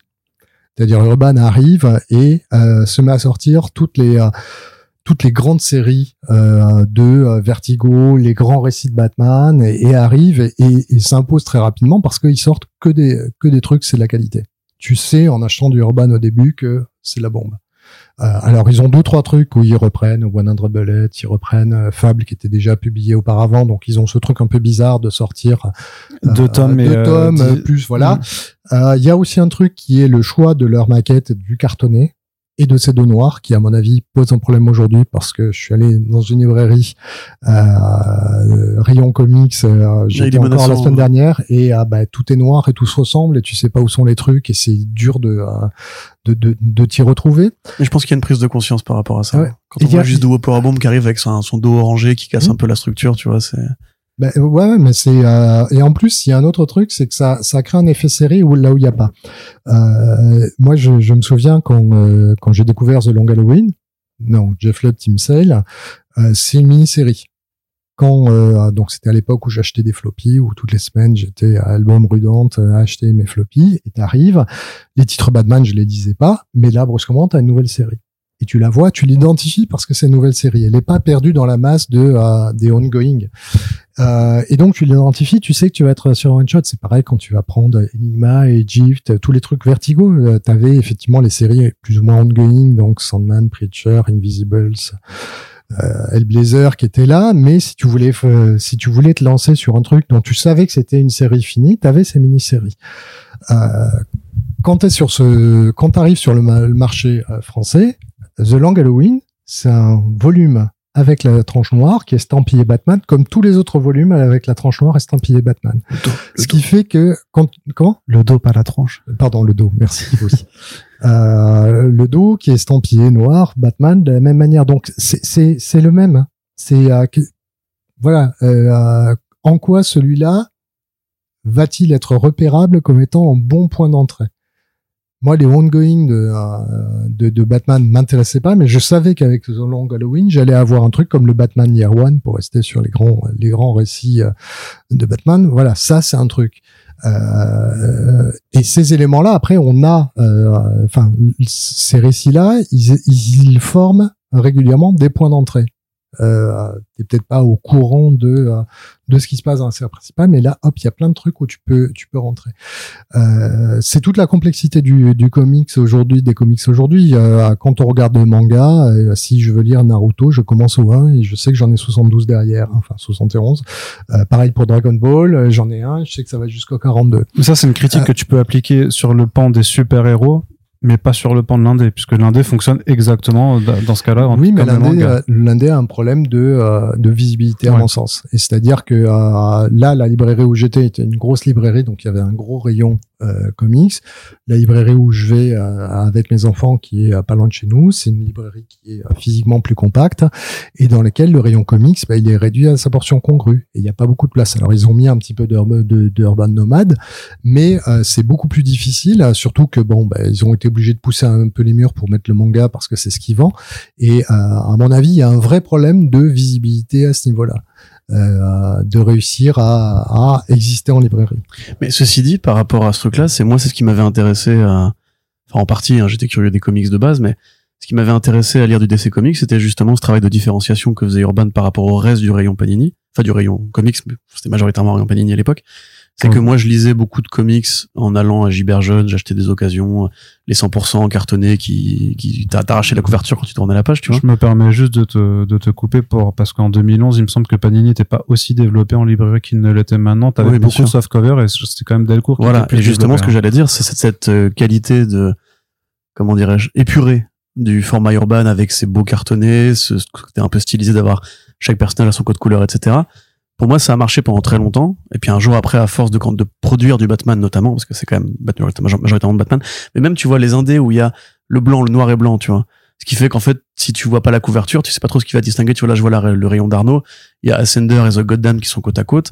Moi, je trouve que euh, The Goddamn a un, un comment s'appelle, un bandeau rouge. euh, Oui, mais tu peux l'enlever. Tu peux l'enlever. mais tu vois, sinon, t'arrives devant une- un rayon indé, entre guillemets, ou juste un, un listage d'albums avec que du blanc, t'as pas grand chose qui le distingue. ah oui, parce non, mais qu'ils ont produit tellement d'indés et de Batman que du coup, en fait, t'as ce code couleur qui rend le rayonnage super uniforme Oui, oui, et c'est un sûr. peu menaçant. Non, mais c'est vrai que tu vas dans la librairie, t'as euh, Something is Killing the Children, The Goddamn Newborn, euh, Ascender et euh, Moonshine. Si tu regardes que le dos, il y a absolument rien qui va t'indiquer qu'est-ce qui peut différencier un titre de l'autre, Mm. ça c'est sûr.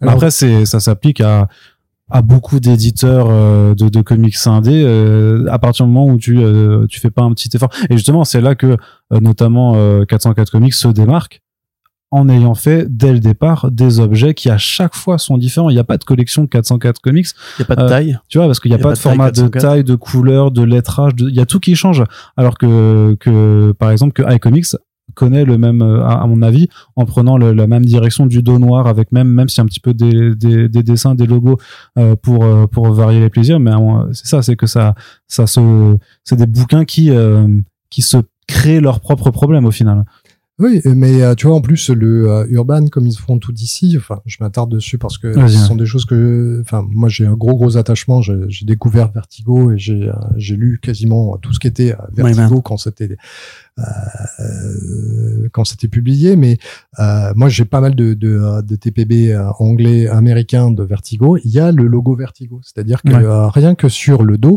tu vois. Alors, il est, euh, ce qui est marrant, c'est qu'il change de hauteur en fonction, puisqu'il est adapté pour être homotatique par rapport à la, la- la taille du bouquin, l'épaisseur du bouquin.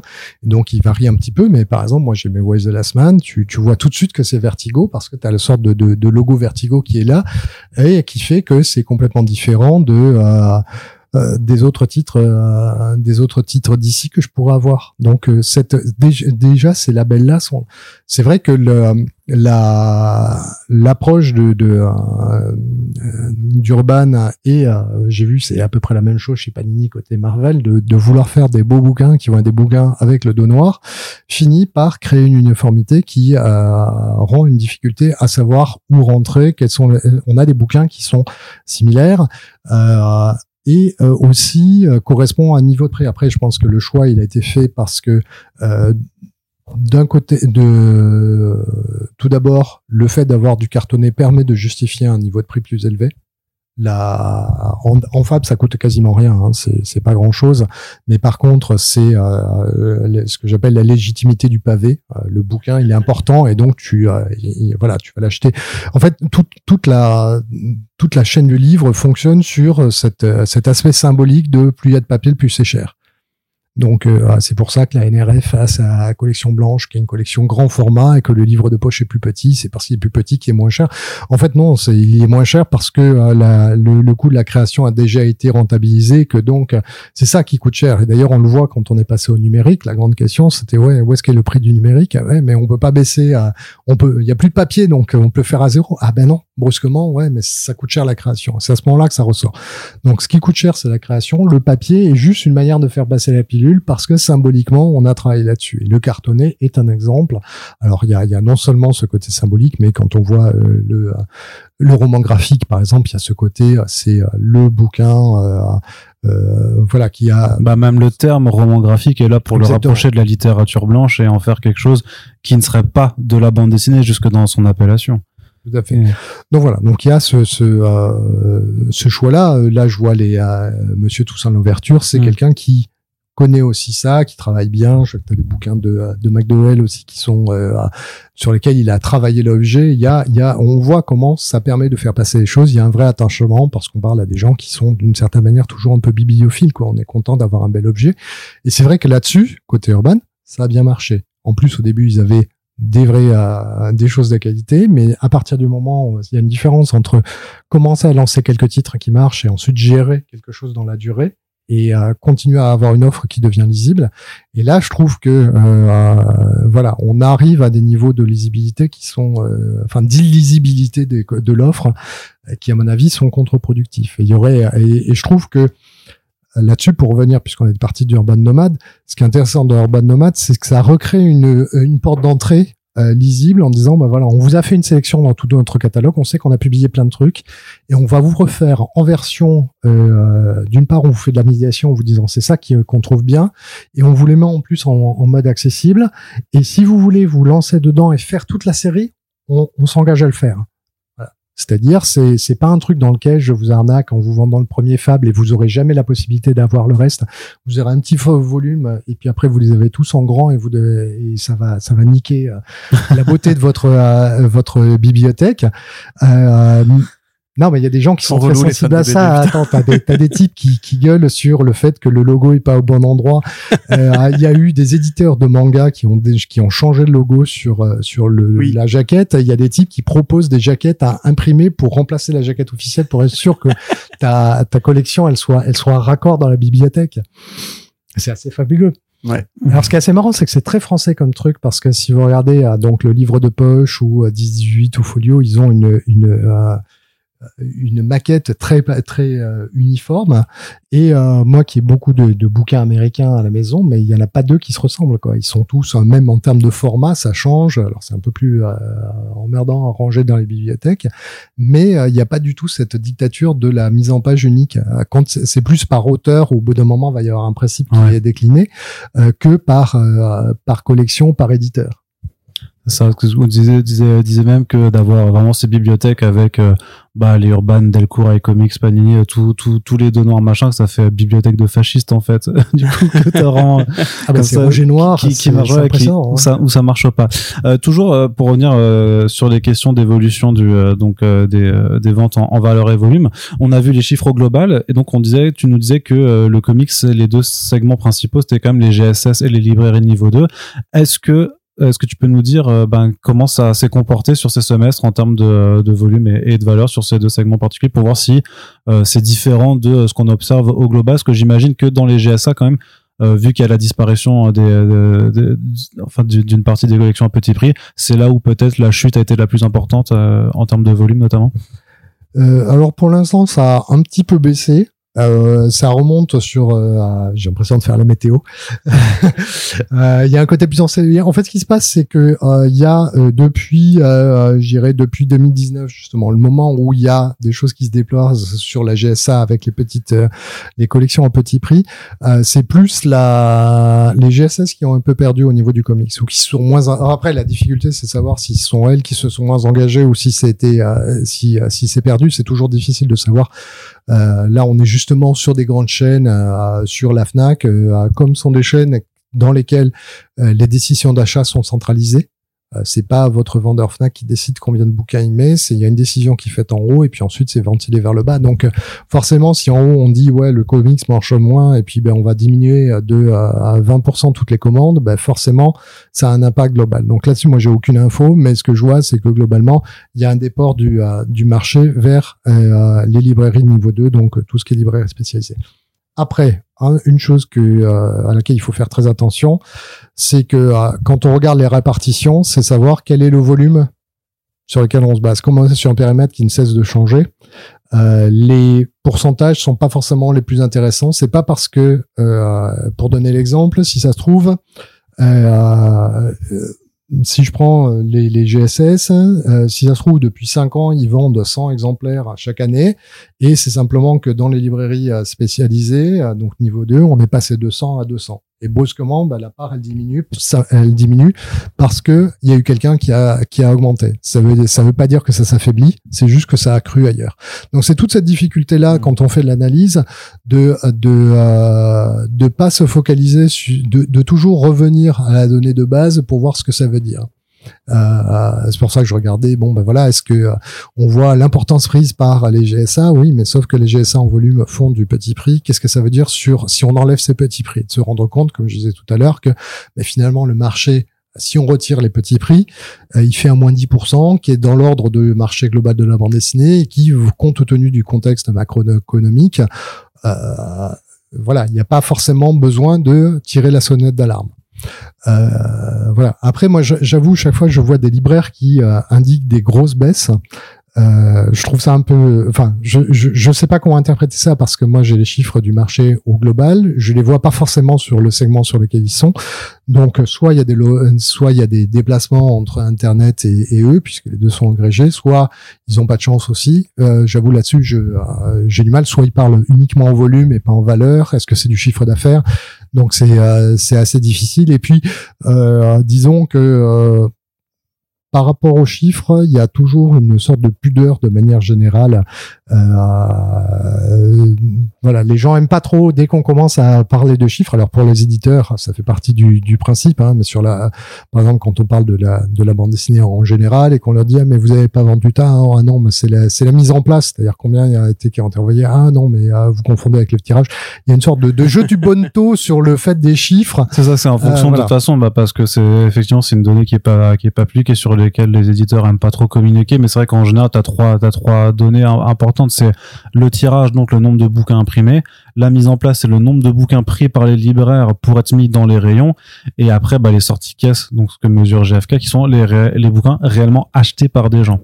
Et là, en fonction de, de comment l'éditeur veut communiquer pour un succès ou pas, tu pourras dire ouais, on l'a tiré à 40 000 mais euh, tu peux le tirer à 40 000, avoir une mise en place de 10 000 et en vendre que 200. Hein, c'est ça. Et un truc supplémentaire qui est est-ce qu'on regarde juste la France ou est-ce qu'on regarde sur la bande dessinée ou est-ce qu'on regarde la franco-belgie ou toute la francophonie parce mm. que euh, mine de rien, euh, voilà, il y a des titres en bande dessinée type Black et Mortimer, les titres du Lombard qui peuvent vendre autant en Belgique qu'en France et qui donc vont doubler les chiffres. Et quand on voilà, quand il y a un titre qui va sortir, quand tu as les chiffres d'un Astérix, c'est rarement uniquement la France euh, mais euh, peut-être euh, va y avoir la Belgique dedans ou la Suisse ou tu vois les chiffres éditeurs, ça on invente du temps. Et puis c'est 40, c'est dans toutes les langues, etc. Voilà.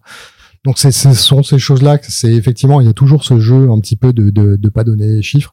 Donc là-dessus c'est voilà. Mais donc si on veut être très concret, c'est quoi une bonne vente pour un comics en 2023 Comment t'as coupé mon déroulé toi en plus là ah, mais je sais pas parce que là on parle justement des chiffres et du mais moi je... du plafond de verre. bon, vas-y Arnaud, reprends ton déroulé. Tu... Bah oui, on pourra revenir sur. Bah, surtout que ça va dépendre des éditeurs, ça, ça va dépendre du tirage aussi. Ça va dépendre du format d'histoire. Ça va ça dépendre de pas mal de choses. Je pense que, mais euh, c'était vraiment la question que, que je te posais. C'est du coup pour sur le premier semestre 2023 euh, en year to date, euh, on en est où pour les libraires spécialisés? Alors euh, pour l'instant, on est sur les mêmes eaux. Alors on est sur du euh, moins 11%, là ce que j'ai dans les chiffres, sur le premier semestre hein, en valeur. Donc euh, c'est-à-dire en ligne avec les moins 10,5% que je donnais pour l'ensemble du, du, du, circuit hors titre, donc à moins de moins de 6 euros ou moins de 7 euros. Donc voilà, on est sur du, euh, du 11. Si je, en fait, c'est du moins 11. Si je prends l'ensemble des titres, j'ai pas fait la, j'ai pas extrait les titres euh, à, à prix cassé qui seraient dedans. Mm. Euh, c'est-à-dire, c'est nettement mieux que l'ensemble du marché tel que, enfin, l'ensemble des comics vus sur les six premiers mois. Puisqu'en moins 11 en valeur et on est sur du, en comics, moins 18, moins 19 si on prend l'ensemble des choses. Donc en gros, la, la perte de marché sur ce premier semestre rejoint ce qu'on disait, c'est elle est beaucoup sur le fait qu'il y a un, dégonflement de la part au niveau GSA et euh, que globalement sur les libraires ils sont euh, au même euh, ils se portent un petit peu mieux que sur les comics. Donc ça ça ça, confirme aussi le fait qu'on est sur une sur une lecture qui est plus de niche d'ailleurs, c'est-à-dire que voilà, on est dans de la librairie spécialisée beaucoup moins ailleurs. Mais il y a quand même une autre une autre donnée qui est intéressante puisque dans dans Javcat aussi en fait euh, sur euh, sur les librairies de, de niveau 2 en tout cas les librairies spécialisées en fait euh, qui a réparti les BD en différents types Euh, et notamment bah, pour le comics, on a euh, c'est catégorifié en deux segments, c'est super-héros et hors super-héros. Et là, si on regarde euh, l'évolution, on voit que c'est vraiment pas du tout pareil, puisque du côté super-héros en volume, euh, t'as du t'as du moins 28,6%. Et quand tu regardes le hors super-héros, là, curieusement, ça, augmente un petit peu.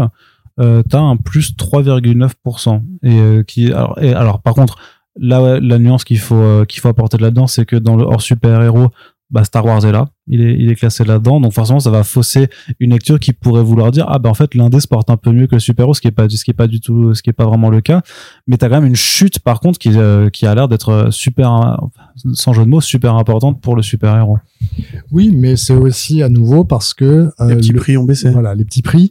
Euh, le super-héros représentait en fait la ventilation qu'il y a sur la première. euh, Alors j'ai en tête comme ça les, les ordres de grandeur de la première euh, opération euh, Panini. En gros, c'était 500 000 sur du euh, sur du Marvel et 300 000 ou 250 000 sur du Star Wars. Donc si tu euh, forcément la, la, la baisse va beaucoup plus toucher euh, la partie euh, sur laquelle ils en ont le plus bénéficié que l'autre. Après, effectivement, le truc qu'il y a, c'est que le super-héros va être représenté principalement par Panini et, euh, Et Urban et Urban, Comics. puisqu'ils ont des accords euh, d'exclusivité avec Marvel et DC. Et puis derrière, on va avoir des choses sur lesquelles le super-héros est forcément moins représenté. Donc sur le reste, on a, on va avoir une, euh, une forme de diversité éditoriale plus importante qui euh, est peut-être moins, moins susceptible d'être, d'être impactée par des décisions éditoriales d'un acteur. Mais est-ce que du coup, euh, si tu vires les petits, les petits titres, enfin les, les petits prix, pardon, la baisse des super-héros, pareil, elle est proportionnelle au moins 10% ou est-ce que c'est plus grave ou moins Il grave? faudrait que je recalcule, mais je pense que c'est, euh, c'est, euh, enfin, on, on se retrouvera, je pense, sur euh, l'ordre de 10% de baisse qu'il y a. Euh, voilà, parce que c'est. euh, Mais, mais ce qui indique, en fait, je pense que ce 10% de baisse sur le dé- sur le début de l'année indique la véritable santé du du, euh, du marché. C'est-à-dire qu'on a un marché qui est en train de rebaisser, qui a bénéficié aussi de cet aspect-là. hein. Alors, l'une des choses qu'il faut voir sur le marché comics depuis euh, depuis euh, depuis qu'il y a des chiffres. Alors, faut savoir qu'on a des chiffres depuis euh, 2003. Il n'y a pas de chiffres avant 2003, mais depuis 2003, on a un marché comics qui progresse petit à petit, tant en, en unité qu'en valeur. Euh, L'une des, des choses sur lesquelles on n'a pas d'informations, c'est quelle partie de cette croissance est liée au déplacement du marché du kiosque vers la librairie, puisque Ouais. GFK ne fait que des ventes en librairie. C'est du livre neuf vendu en librairie. Donc euh, il y a toute une partie et il n'y a aucun chiffre qu'on peut avoir parce que euh, il n'y a pas de chiffre sur les aspects des ventes en kiosque. Donc euh, on ne sait pas quelle est la part de cette croissance qui est une croissance artificielle puisqu'en gros elle représente juste un déplacement de choses existantes. hein. C'est comme quand tu essaies de, de compter les vaches dans un troupeau, c'est pas parce que tu déplaces la caméra que tu vois plus de vaches que brusquement elles sont mises à se, à se, à se multiplier de manière étonnante, c'est juste que tu regardais pas, pas partout. Donc là, c'est cette très animalière aujourd'hui. euh, Oui, les croquettes, oui. le chat, les vaches. Alors je rassure, tout à l'heure le chat, c'est parce qu'il y avait un chat sur le canapé. Il n'y a pas de vache dans ce salon, je vous rassure. Mais euh, on est Charnot, hein, c'est ça, ça devrait être normal. Mais ce que je voulais dire, en fait, c'est euh, il n'y a pas d'effet délétère de l'augmentation des prix en comics parce qu'on voit nous beaucoup de lecteurs sur, sur nos antennes à nous en fait qui Ah, râlent. c'est ce que euh, disait Xavier, c'est que ceux qui râlent sur les prix, c'est parce qu'ils achètent Ouais. déjà. Mais du coup, ils quittent pas le marché en fait. Ça, y a- on voit pas d'effet vraiment Ah. important du fait que les prix majoritairement ont augmenté? bah, moins de 10% pour l'instant. Ok. C'est euh, enfin moins 10%. Après, ce genre de choses, c'est difficile. C'est difficile parce que euh, là, on- ce qu'on voit comme quand, quand je dis moins 10%, c'est euh, la, la résultante de plein de facteurs. Ouais. Et de dire c'est ce facteur-là, euh, c'est difficile. C'est difficile parce que derrière, bah, il faut, faut, faut être capable de l'étayer. La difficulté sur tout ce qui est euh, de la part de quand on aborde la question du comportement du consommateur, du lecteur, de l'acheteur, c'est que on a finalement assez peu d'informations dessus. C'est-à-dire qu'on a quelques études, les études sont compliquées, sont chères, mettent du temps euh, à être réalisées, et une fois qu'elles sont publiées, elles sont obsolètes, parce que forcément, ben voilà, quand tu fais ton terrain, quand euh, l'enquête 2020, donc faite par le CNL, et après en plus le, le confinement, puisque c'était 2020, elle devait être présentée euh, en mars, et puis finalement elle a été déplacée en septembre parce que ben, forcément Covid. Euh, et euh, globalement, au moment où en septembre elle est présentée, le terrain, c'est-à-dire l'enquête euh, auprès des gens, a été fait en, dé- en, en décembre-janvier de l'année précédente. Donc déjà, elle te présente une image du lectorat qui a neuf mois de retard. Alors, objectivement, c'est pas aussi important que ça euh, parce que les fondamentaux sont là. Ça permet de comprendre un certain nombre de choses. Mais deux ans plus tard, c'est difficile de dire aujourd'hui est-ce que euh, qui a perdu, qui est parti, qui est pas parti. Euh, L'étude de 2011 était super intéressante parce qu'elle s'intéressait non seulement aux lecteurs mais aussi aux anciens lecteurs. C'était là que c'était super intéressant parce que la question du prix elle est elle est centrale dans toute la bande dessinée. C'est un truc qui revient régulièrement. La bande dessinée trop chère, etc.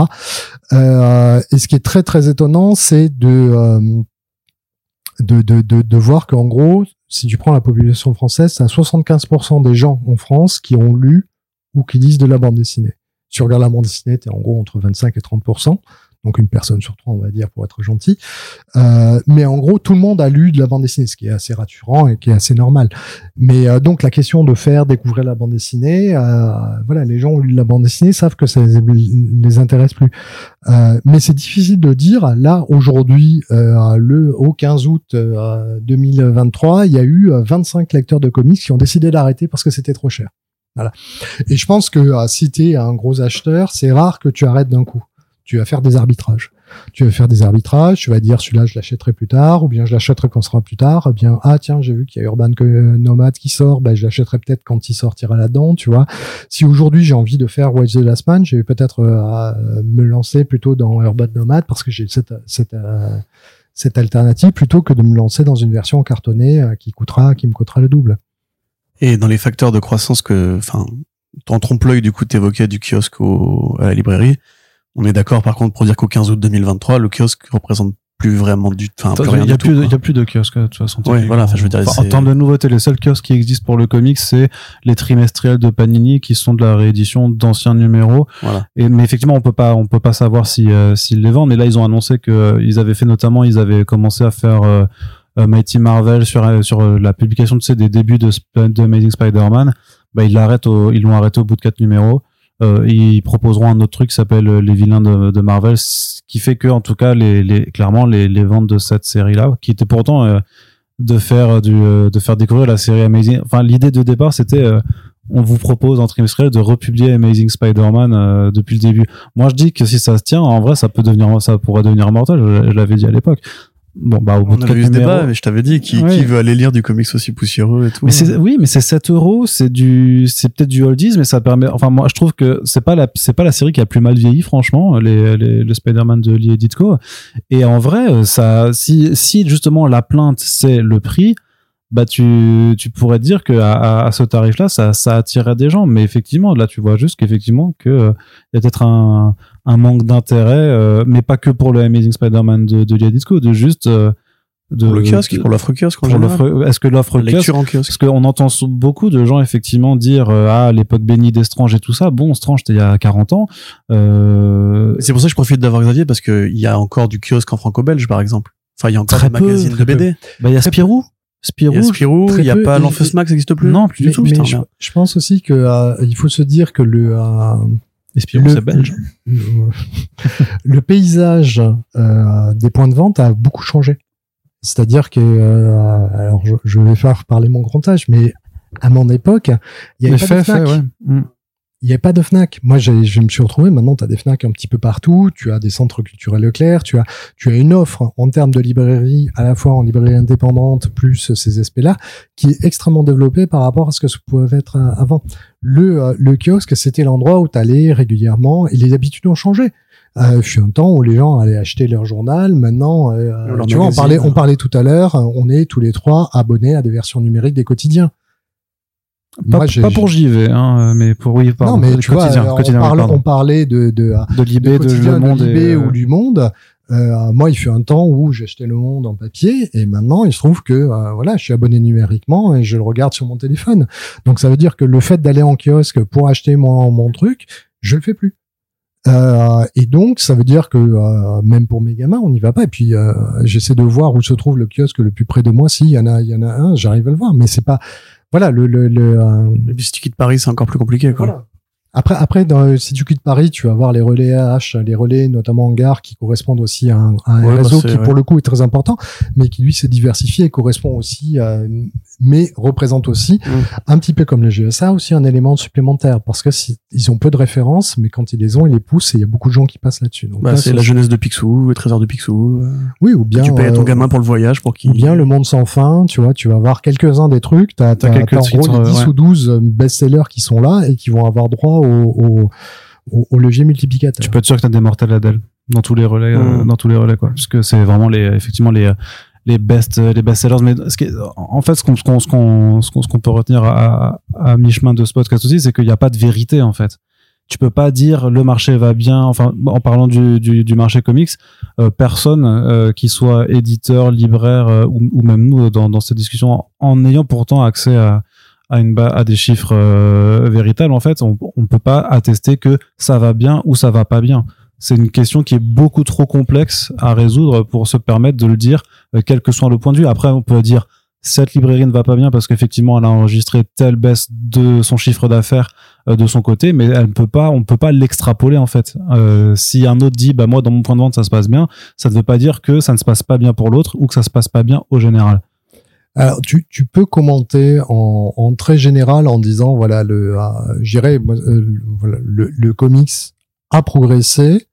Je ne sais pas si cette progression est liée à un déplacement ou pas. Euh, je pense que par rapport à l'explosion qu'il y a eu sur le manga, le comics, le, le, le segment des comics reste une niche éditoriale qui a du mal à euh, S'ouvrir. à s'ouvrir plus plus généralement. Euh, Là-dessus, il faut quand même souligner un problème qu'il y a, qui est que ce qui est mis dans le comics, c'est quelque chose qui est publié dans le domaine anglo-saxon à un format particulier et dont sont écartés des choses qui vont être classées en roman graphique, en bande dessinée euh, dite de genre, c'est-à-dire tout Chris Ware, tout Daniel Close, tout, euh, tout Adrien Tominé, euh, tous ces euh, Charles Burns, euh, tout un tas de grands auteurs, de grands auteurs euh, américains, Emile Ferris par exemple, ne sont pas classés dans les comics. Les comics ne représentent pas le domaine anglo-saxon. C'est ce truc-là qu'il faut bien garder en tête et que par conséquent, si on considère les comics en opposition au manga comme étant une zone géographique, l'image, elle est pas complète. Euh, Parce que tu mets, tu mets pas Calvin and Hobbes ou Garfield dans les comics.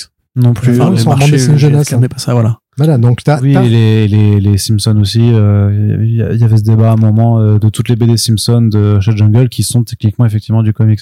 Mais que, en fait, c'est ça que nous, on a, parce qu'on a l'i- l'imagerie, en fait, euh, d'un certain type de format, qui est donc ce, ce format de facho euh, des dos noirs euh, en cartonné. Mais c'est ça qu'on identifie généralement par comics.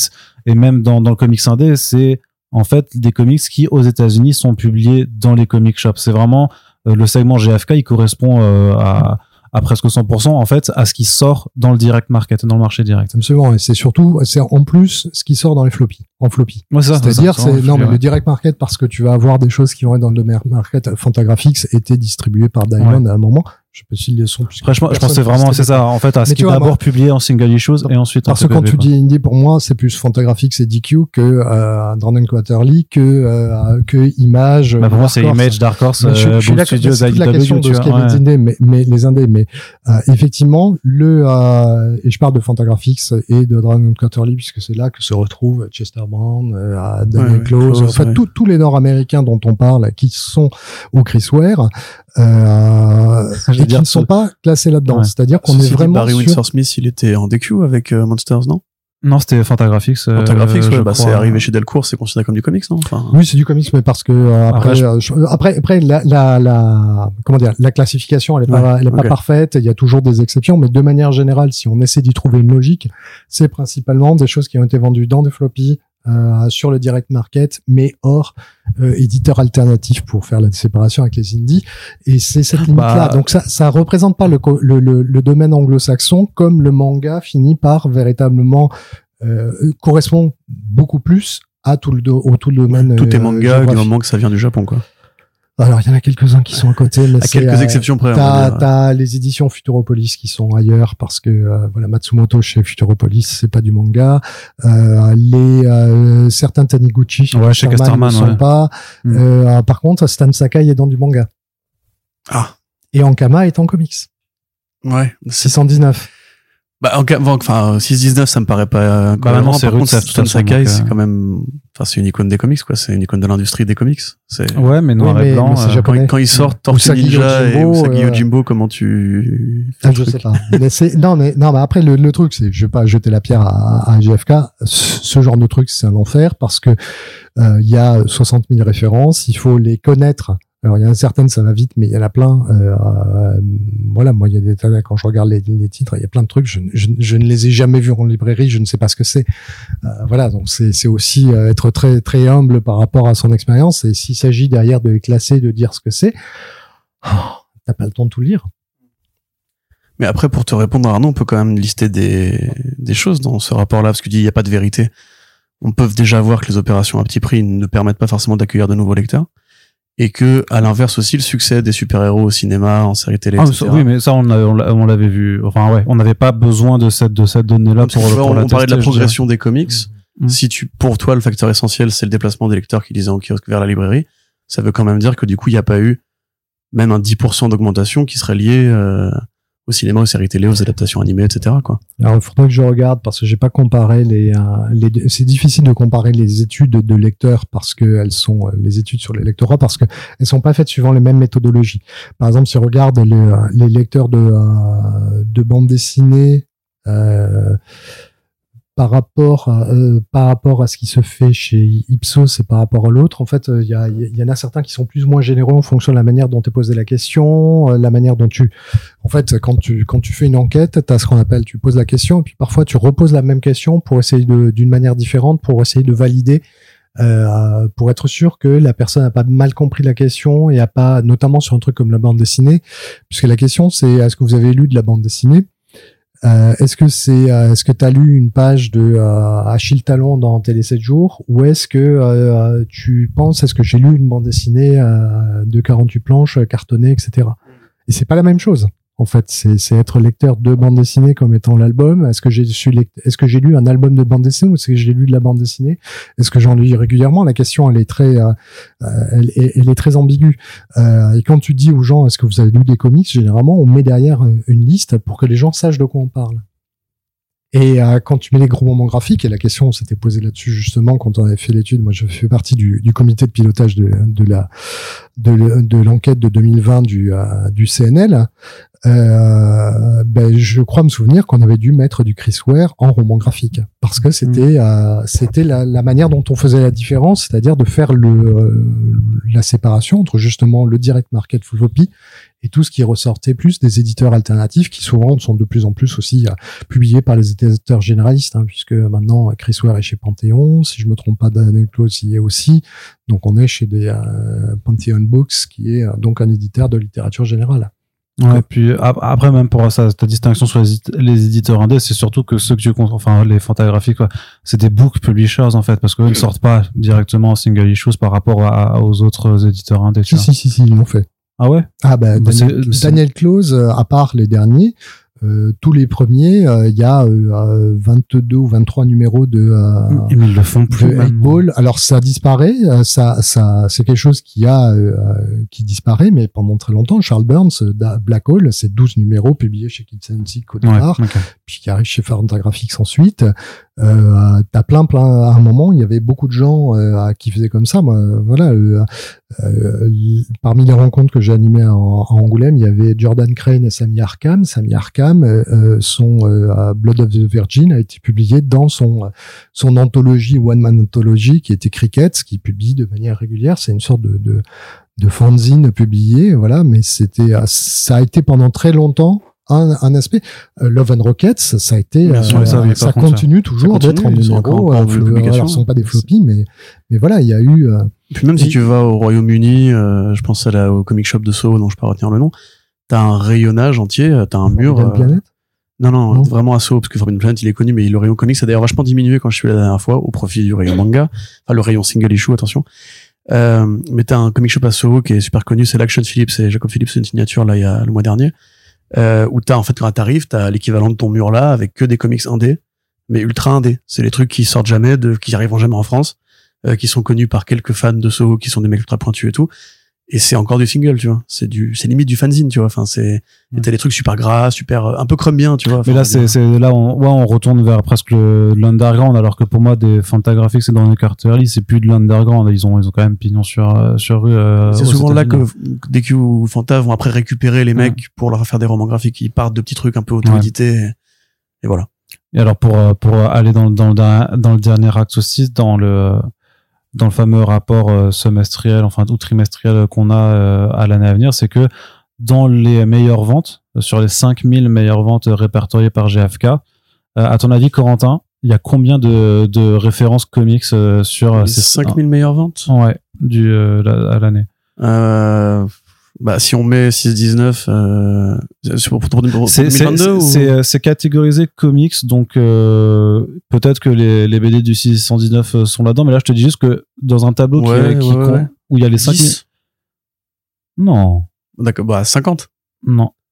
100 Non, c'est 200 du coup, il y a bah 200, voilà, putain. 211, 211 références comics C'est pas mal qui sont dedans. Non, mais attends, mais par contre, si t'enlèves tout ce qui est petit prix, donc tout ce qui est euh, les collections petit prix Ah oui, oui. et les urban nomades, par contre, euh, là, c'est alors j'ai- pas les, les chiffres en tête, mais je crois qu'on est sur une vingtaine en fait. C'est-à-dire que euh, sur ces 200 me- 200 meilleures ventes, en fait, ouais, t'as as, plus des trois quarts en fait qui sont des comics vendus donc à 10 balles ou moins voire, voire beaucoup moins.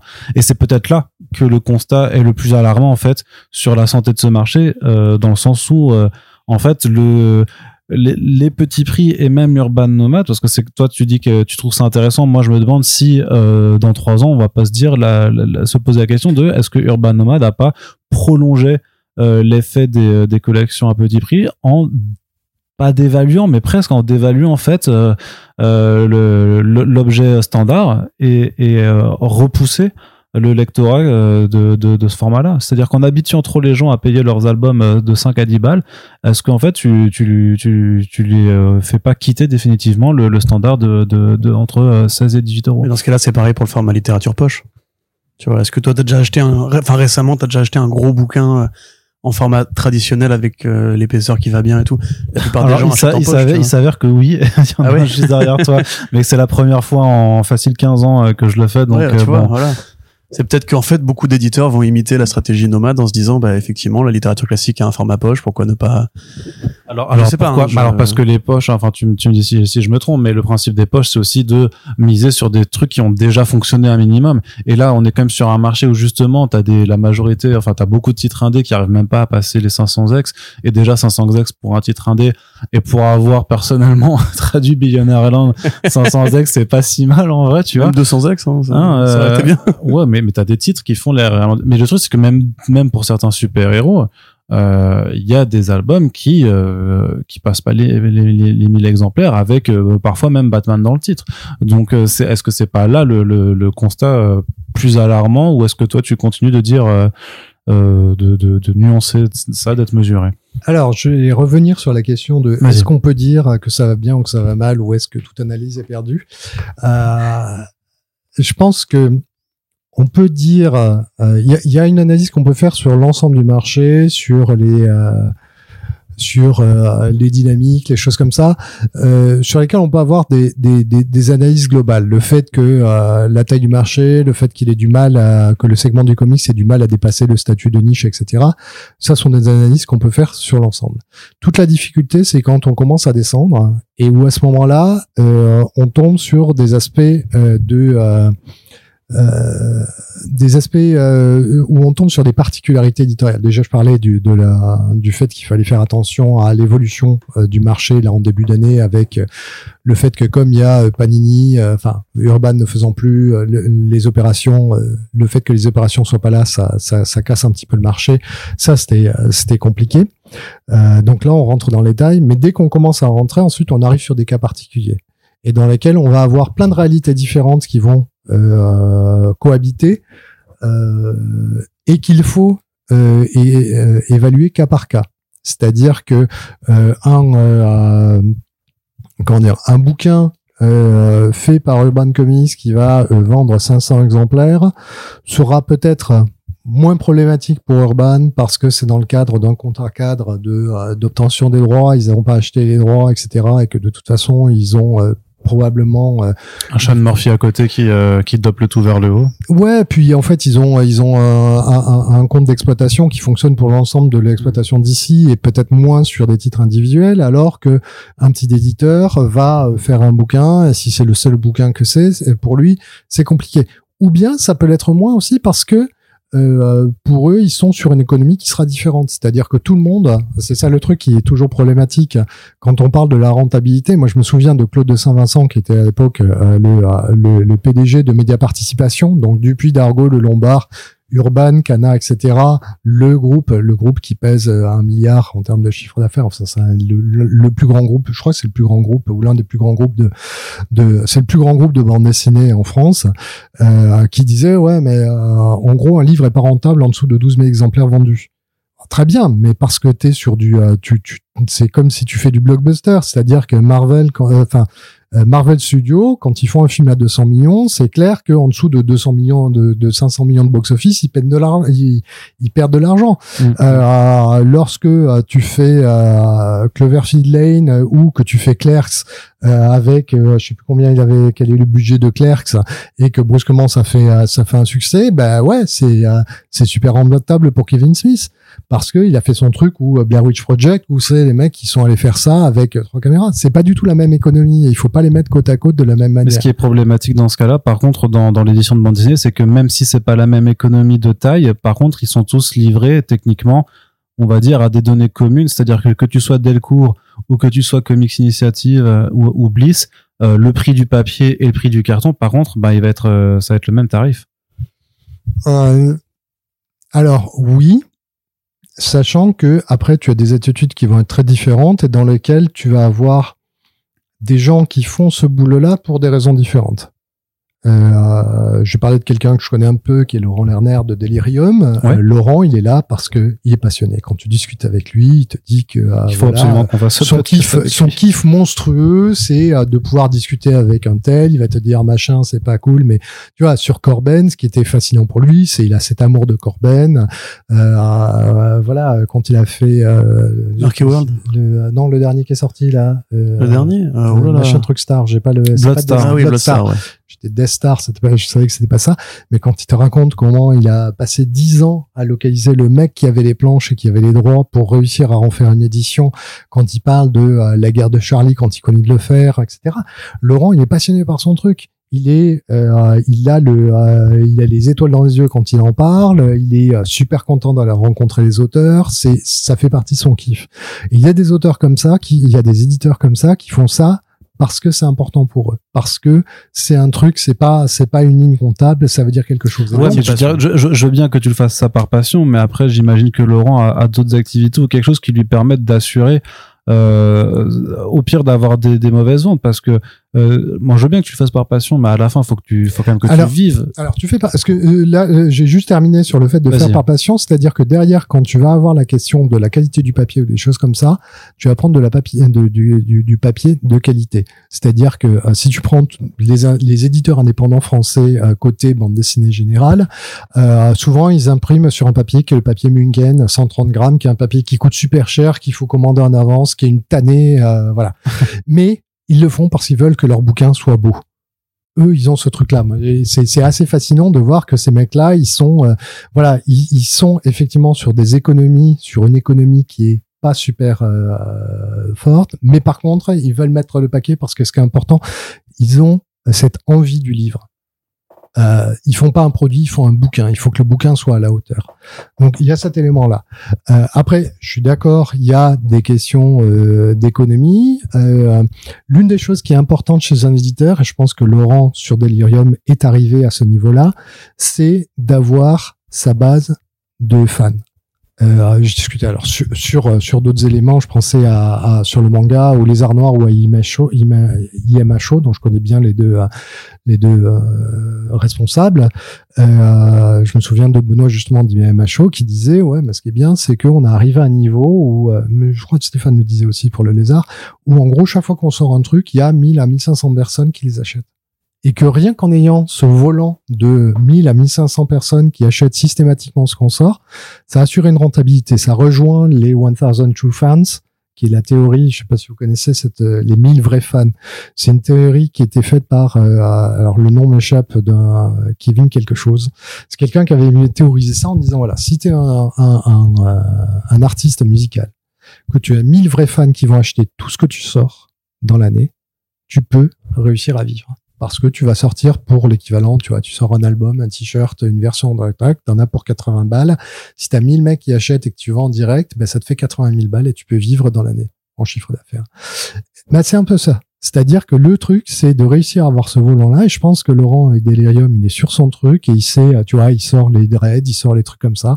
Et ça, je serais pas étonné de voir. C'est pas des ventes qui vont monstrueux, mais ça m'étonnerait pas qu'elles soient à peu près stables parce que les gens qui lisent dread, ils sont fidèles ils savent que euh, et ils vont aller voir ce que va sortir euh, ce que va sortir Laurent chez Delirium parce qu'il va aller chercher des vieux trucs tu vois quand il sort euh, des vieux Alan Moore quand il va sortir du voilà des, des, et puis parfois il va sortir à Michel Fif avec qui nous surprend avec avec des trucs Copra ou avec Panorama. Panorama où tu fais ah, qu'est-ce que c'est que ce truc? Voilà mais il y a ce, euh, tu vois, quand il fait les Next Men, des trucs comme ça, tu sais que quand tu vas chez Laurent, tu vas trouver du vintage de qualité, euh, plutôt, euh, d'accord que, plutôt sensibilisé. Que Delirium, c'est pas quelqu'un qui va amener un, un nouveau lecteur.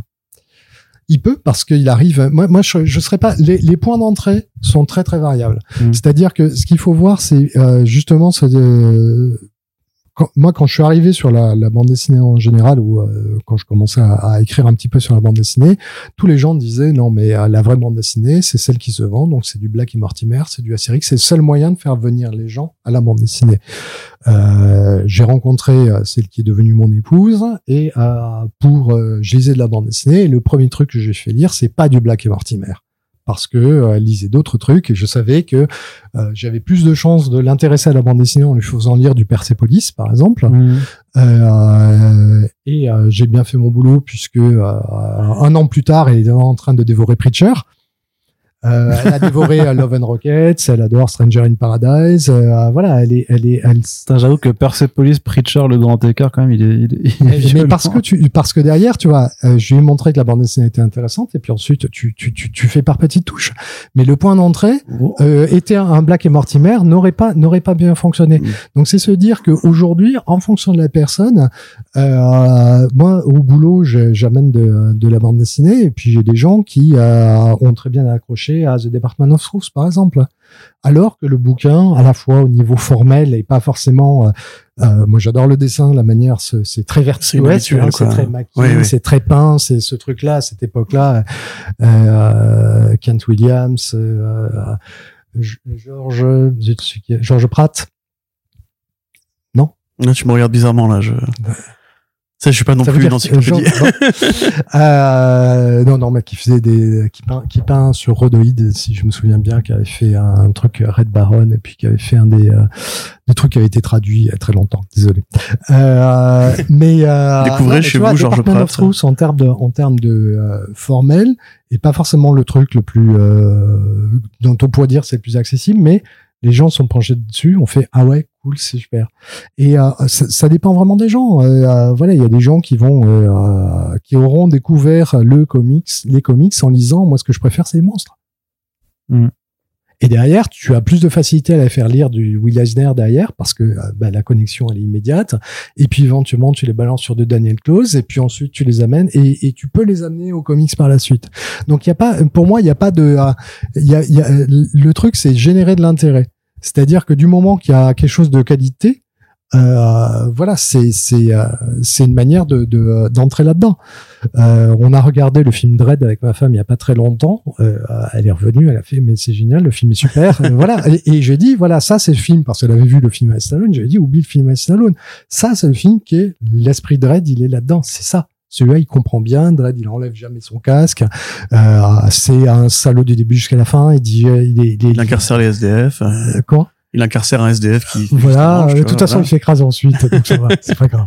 Non, mais le, le film est, est, est, dans cet esprit ah très anglais, très très caustique, très euh, euh, voilà, c'est. Euh, mais ça peut être un point d'entrée. Euh, faut pas, je pense qu'il faut pas. On, on, a tous nos parcours. On a tendance à imaginer que nos parcours. moi, mon, mon premier, euh, le premier comics que j'ai acheté, je m'en souviens, c'est le New Mutants de Sienkiewicz Claremont. Le, le, le premier, euh, c'était un, un, super strange dans lequel bah, il y a l'arrivée de l'équipe des New Mutants, etc. C'était le, premier que j'ai acheté. Puis ensuite, j'ai lu d'autres choses. Euh, mais euh, si ça se trouve, c'est pas, c'est pas la seule porte d'entrée. Euh, certaines personnes vont pouvoir découvrir d'autres choses. Tu vois, Astro City pour être un très très bon, une très bonne manière d'entrer dans le super héros. Euh, Après, s'il est proposé au, bon format aussi, parce que clairement la, la porte d'entrée est dépendante du format. Alors, alors le format, oui, la présence en librairie encore plus.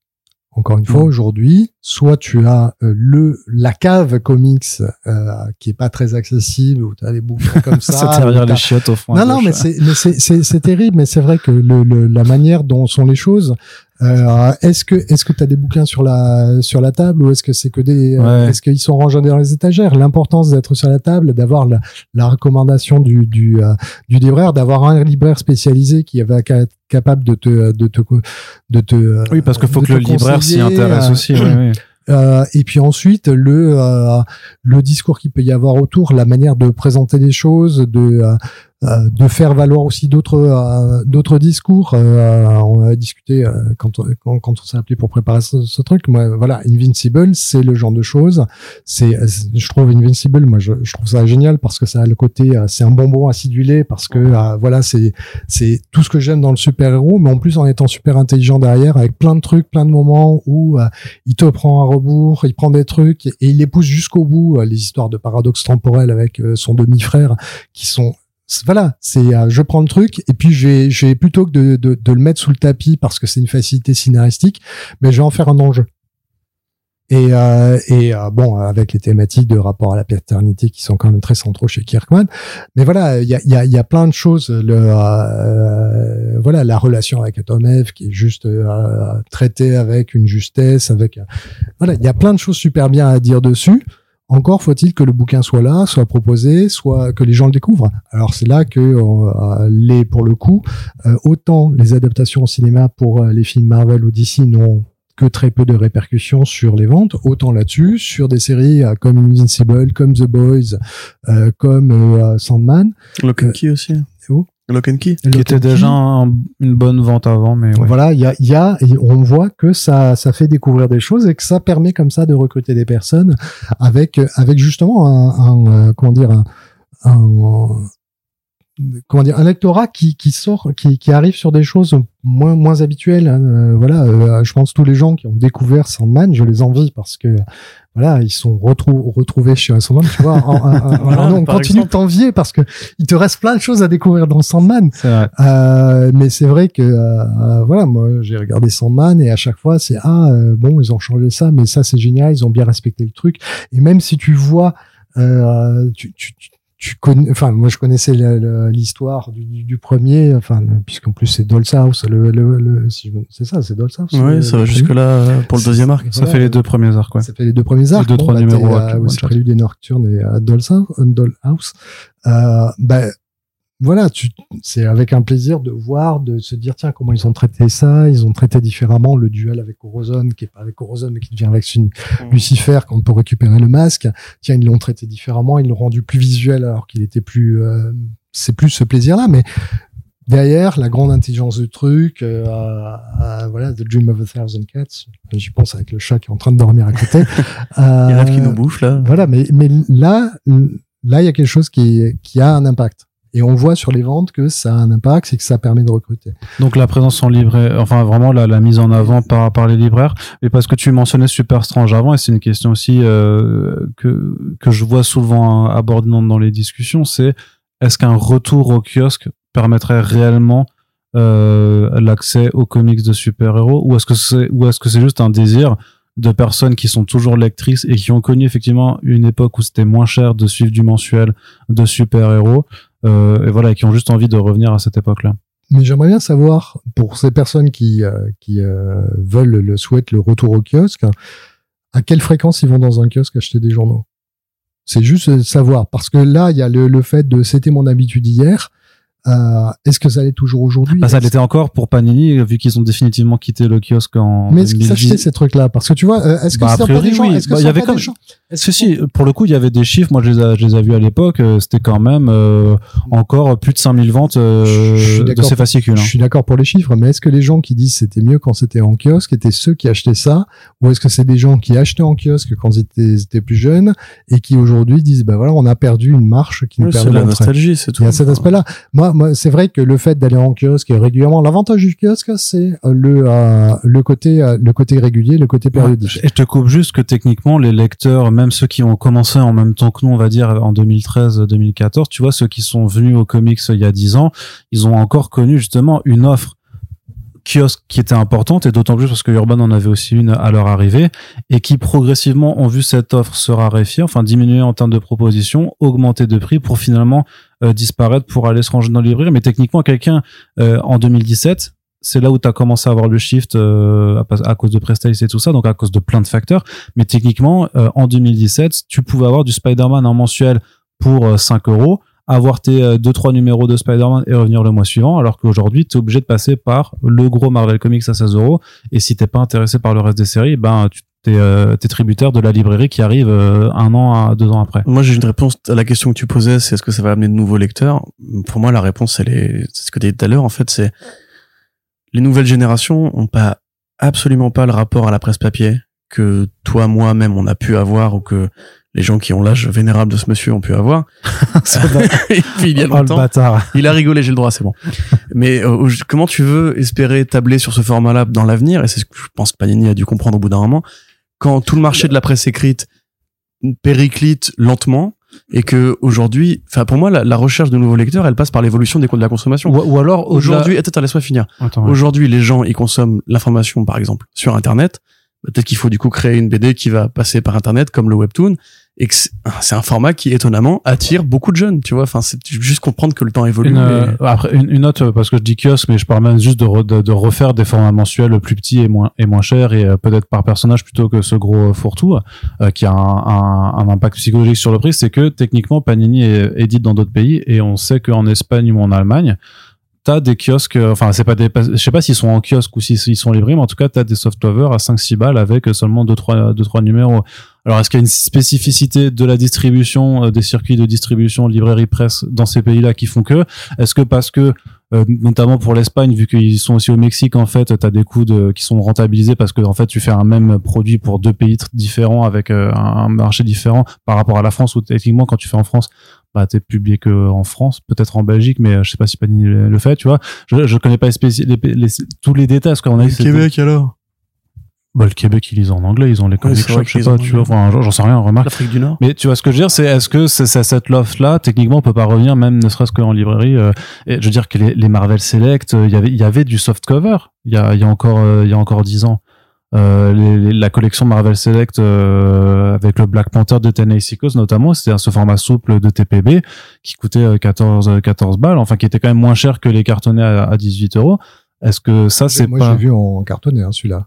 Non, non, le, bah, en plus, je, je l'ai, le, le- j'ai le tome 3 ici, donc si tu veux, je peux, je peux vraiment te montrer que, que, que je t'affabule pas, quoi, mais, Ouais, je te euh, crois. Hein. Je, euh, moi, j'ai- mais, mais je veux dire, je veux dire que, que, ça, que le, le Walking Dead, techniquement, pourquoi il n'y a pas d'autres titres indés, euh, qui sortent dans un format, euh, souple comme, comme Walking Dead a pu le faire?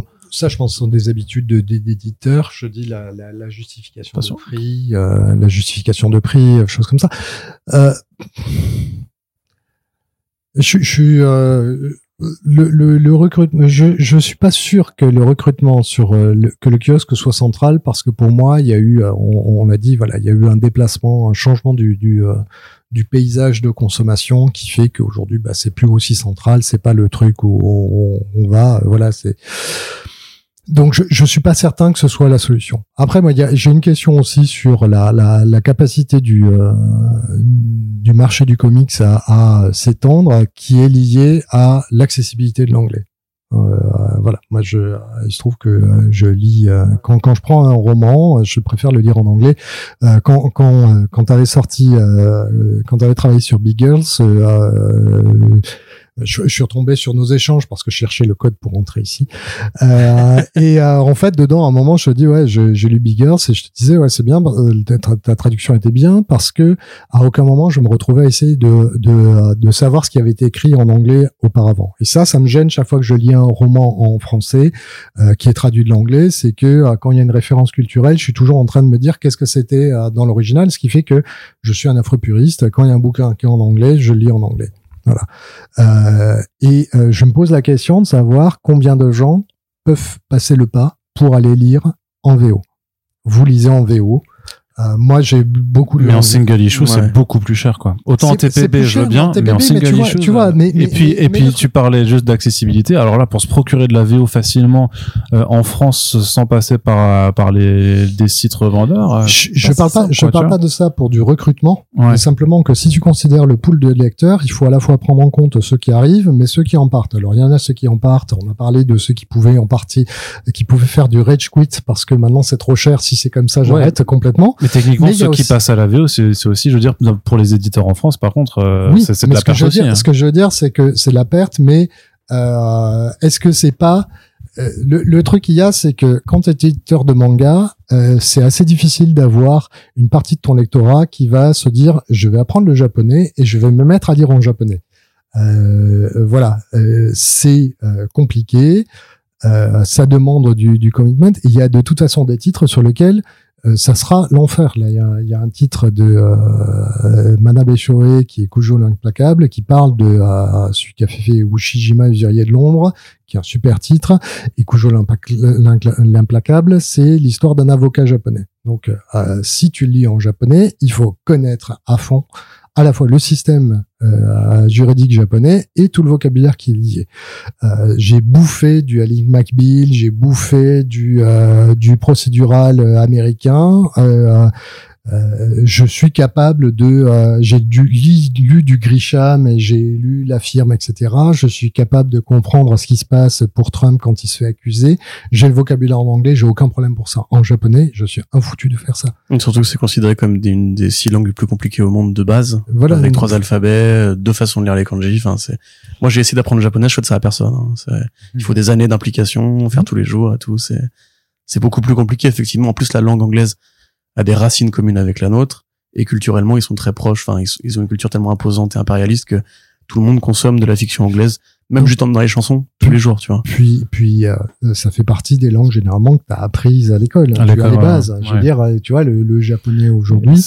Euh, mon fils aimerait bien apprendre le japonais et simplement, il n'y a pas de, euh, c'est pas possible de prendre japonais en seconde langue euh, dans dans un collège prout parisien. Et on peut dire qu'une majorité des comics mainstream et aussi de, de, de l'un des simples, on va dire, enfin voilà, tant que c'est pas Alan Moore, Neil Gaiman ou euh, Peter Milligan qui a fait du patois euh, de je sais pas quel euh, état américain, c'est compréhensible. Garcenis. Garcenis. Incroyablement bon pour les accents, mais même si j'ai passé des heures devant un EJ2ET dans Preacher. C'est Cassidy qui dit idiot. Idiot. Ah ouais. EJ2ET. Mais qu'est-ce qu'il est en train de dire? Et au bout d'un moment, l'illumination qui se fait. Ah là là. Mais voilà, en dehors de ce, genre de cas spécifique, c'est relativement simple. Oui, c'est simple. Comme américain, comme anglais utilisé. Donc, mais euh, donc on est, euh, pour moi, pour, ce que, ce que je veux dire là-dessus, c'est que euh, c'est un domaine qui, de manière inhérente, pour des raisons de proximité et de, voilà, pourrait euh, pourrait être euh, être touché par ces aspects-là. Après, voilà, c'est peut-être un marginal, je sais pas, mais c'est euh, pour revenir au, au, sujet, je pense que la, la, question de la présence en librairie, de la visibilité. Aujourd'hui, on sait que la distribution, c'est le nerf de la guerre pour les éditeurs quel qu'il soit en bande dessinée. Il y a beaucoup de références. Euh, c'est un, un, un, segment sur lequel il y a une rotation très très forte des, des, livres. Donc les livres existent en librairie peu de temps et euh, sur des titres qui ont besoin de se construire dans la durée, euh, bah, c'est compliqué. Et, euh, et ça veut dire que au niveau des comics, ben, réussir à exister en dehors des titres qui sont vus comme étant les plus vendeurs, sachant qu'en gros c'est du Batman. Donc on parlait des indés tout à l'heure, mais effectivement il y a plein de titres qui pourraient être des points d'entrée qui sont pas visibles et donc qui coupent cette possibilité d'aller chercher des gens qui vont aller lire autre chose parce qu'encore une fois je vais radoter mais Vertigo c'est une offre c'était une offre à l'époque par rapport au tout venant super-héroïque qui était incroyable. Brusquement, tu avais euh, des sujets euh, adultes abordés euh, pleinement. Je dis pas qu'il n'y a pas de sujets adultes ailleurs, hein, mais mais brusquement, tu avais un truc qui était identifiable dans lequel tu savais que tu allais avoir quelque chose qui mmh. était qui était une offre qui une assurance de qualité même voilà en termes de voilà et avec des des des voix très très différentes parce que quand tu as à la grande époque tu avais euh, Sandman, Preacher, The Invisibles, euh, et puis à côté, tu vas avoir un Enigma. Bah, ouais, mais t'as, t'as, t'as des trucs, c'est, c'est une offre qui est, qui est, t'as une offre un peu New Age, t'as le truc euh, punk euh, road movies, tu as euh, Invisible qui est complètement Pour les drogués. anarchy UK mais sous sous LSD, et t'as Enigma qui est ce truc, voilà, j'en parle parce que j'adore le trait de Fred Fegredo, et puis et puis le, le, le, truc de Milligan est absolument génial voilà, c'est ces sortes de d'ovnis et de trucs où tu dis bon ben là, on est dans du cinéma d'arrêt d'essai, on est sur quelque chose qui qui apporte et qui permet justement d'aller toucher d'autres personnes. Très bien. En tout cas, au terme de ces discussions, vous l'aurez compris. De toute façon, je l'avais déjà annoncé euh, dans, le, podcast. Hein, c'est euh, l'idée, c'était pas de répondre à une question par oui ou par non, puisque c'est impossible. Vous avez pu le voir, mais j'espère quand même que euh, vous aurez des clés de compréhension, ben voilà, de comment on peut lire le marché, comment ça se comporte, et puis ben on se retrouvera de toute façon tôt ou tard, Xavier, pour faire un prochain point, histoire de voir comment justement quand ça se passe. Grande question, hein, c'est donc celle des représentations du, du comics en livret, enfin de sa présence. Est-ce que euh, l'essai Urban Nomad va se concrétiser ou pas? Est-ce que Panini va aussi arrêter ses, euh, les collections petit prix pour aller vers une offre similaire? C'est un feuilleton, c'est passionnant à suivre. En tout cas, j'espère que ça en intéresse quelques-uns d'entre vous. Et donc, euh, Xavier, je te remercie encore une fois d'avoir donné de ton temps pour venir en discuter avec nous. Corentin, je te remercie également d'avoir été présent euh, pour cette discussion. Et puis, ma foi, euh, c'est important aussi de partager ces podcasts pour que la discussion puisse être comprise par le plus grand. C'est sûr que c'est un peu chiant de s'investir dans deux heures d'émission, mais écoutez-le au coup par coup. Et de toute façon, il y aura un article sur Comics Blog aussi pour essayer de reprendre certains de ces éléments avec des témoignages d'autres acteurs du milieu, je, je, le souhaite en tout cas. Mais euh, si ça vous a plu, n'hésitez pas donc à, en parler autour de vous. Et qu'est-ce que je voulais dire? Et eh ben voilà, puis on a une page Tipeee aussi si vous voulez continuer à avoir ce genre de podcast euh, de long format euh, sur le long terme. Merci à toutes et tous de nous avoir écoutés et on se dit à très bientôt pour le prochain podcast. Salut Salut Ciao ciao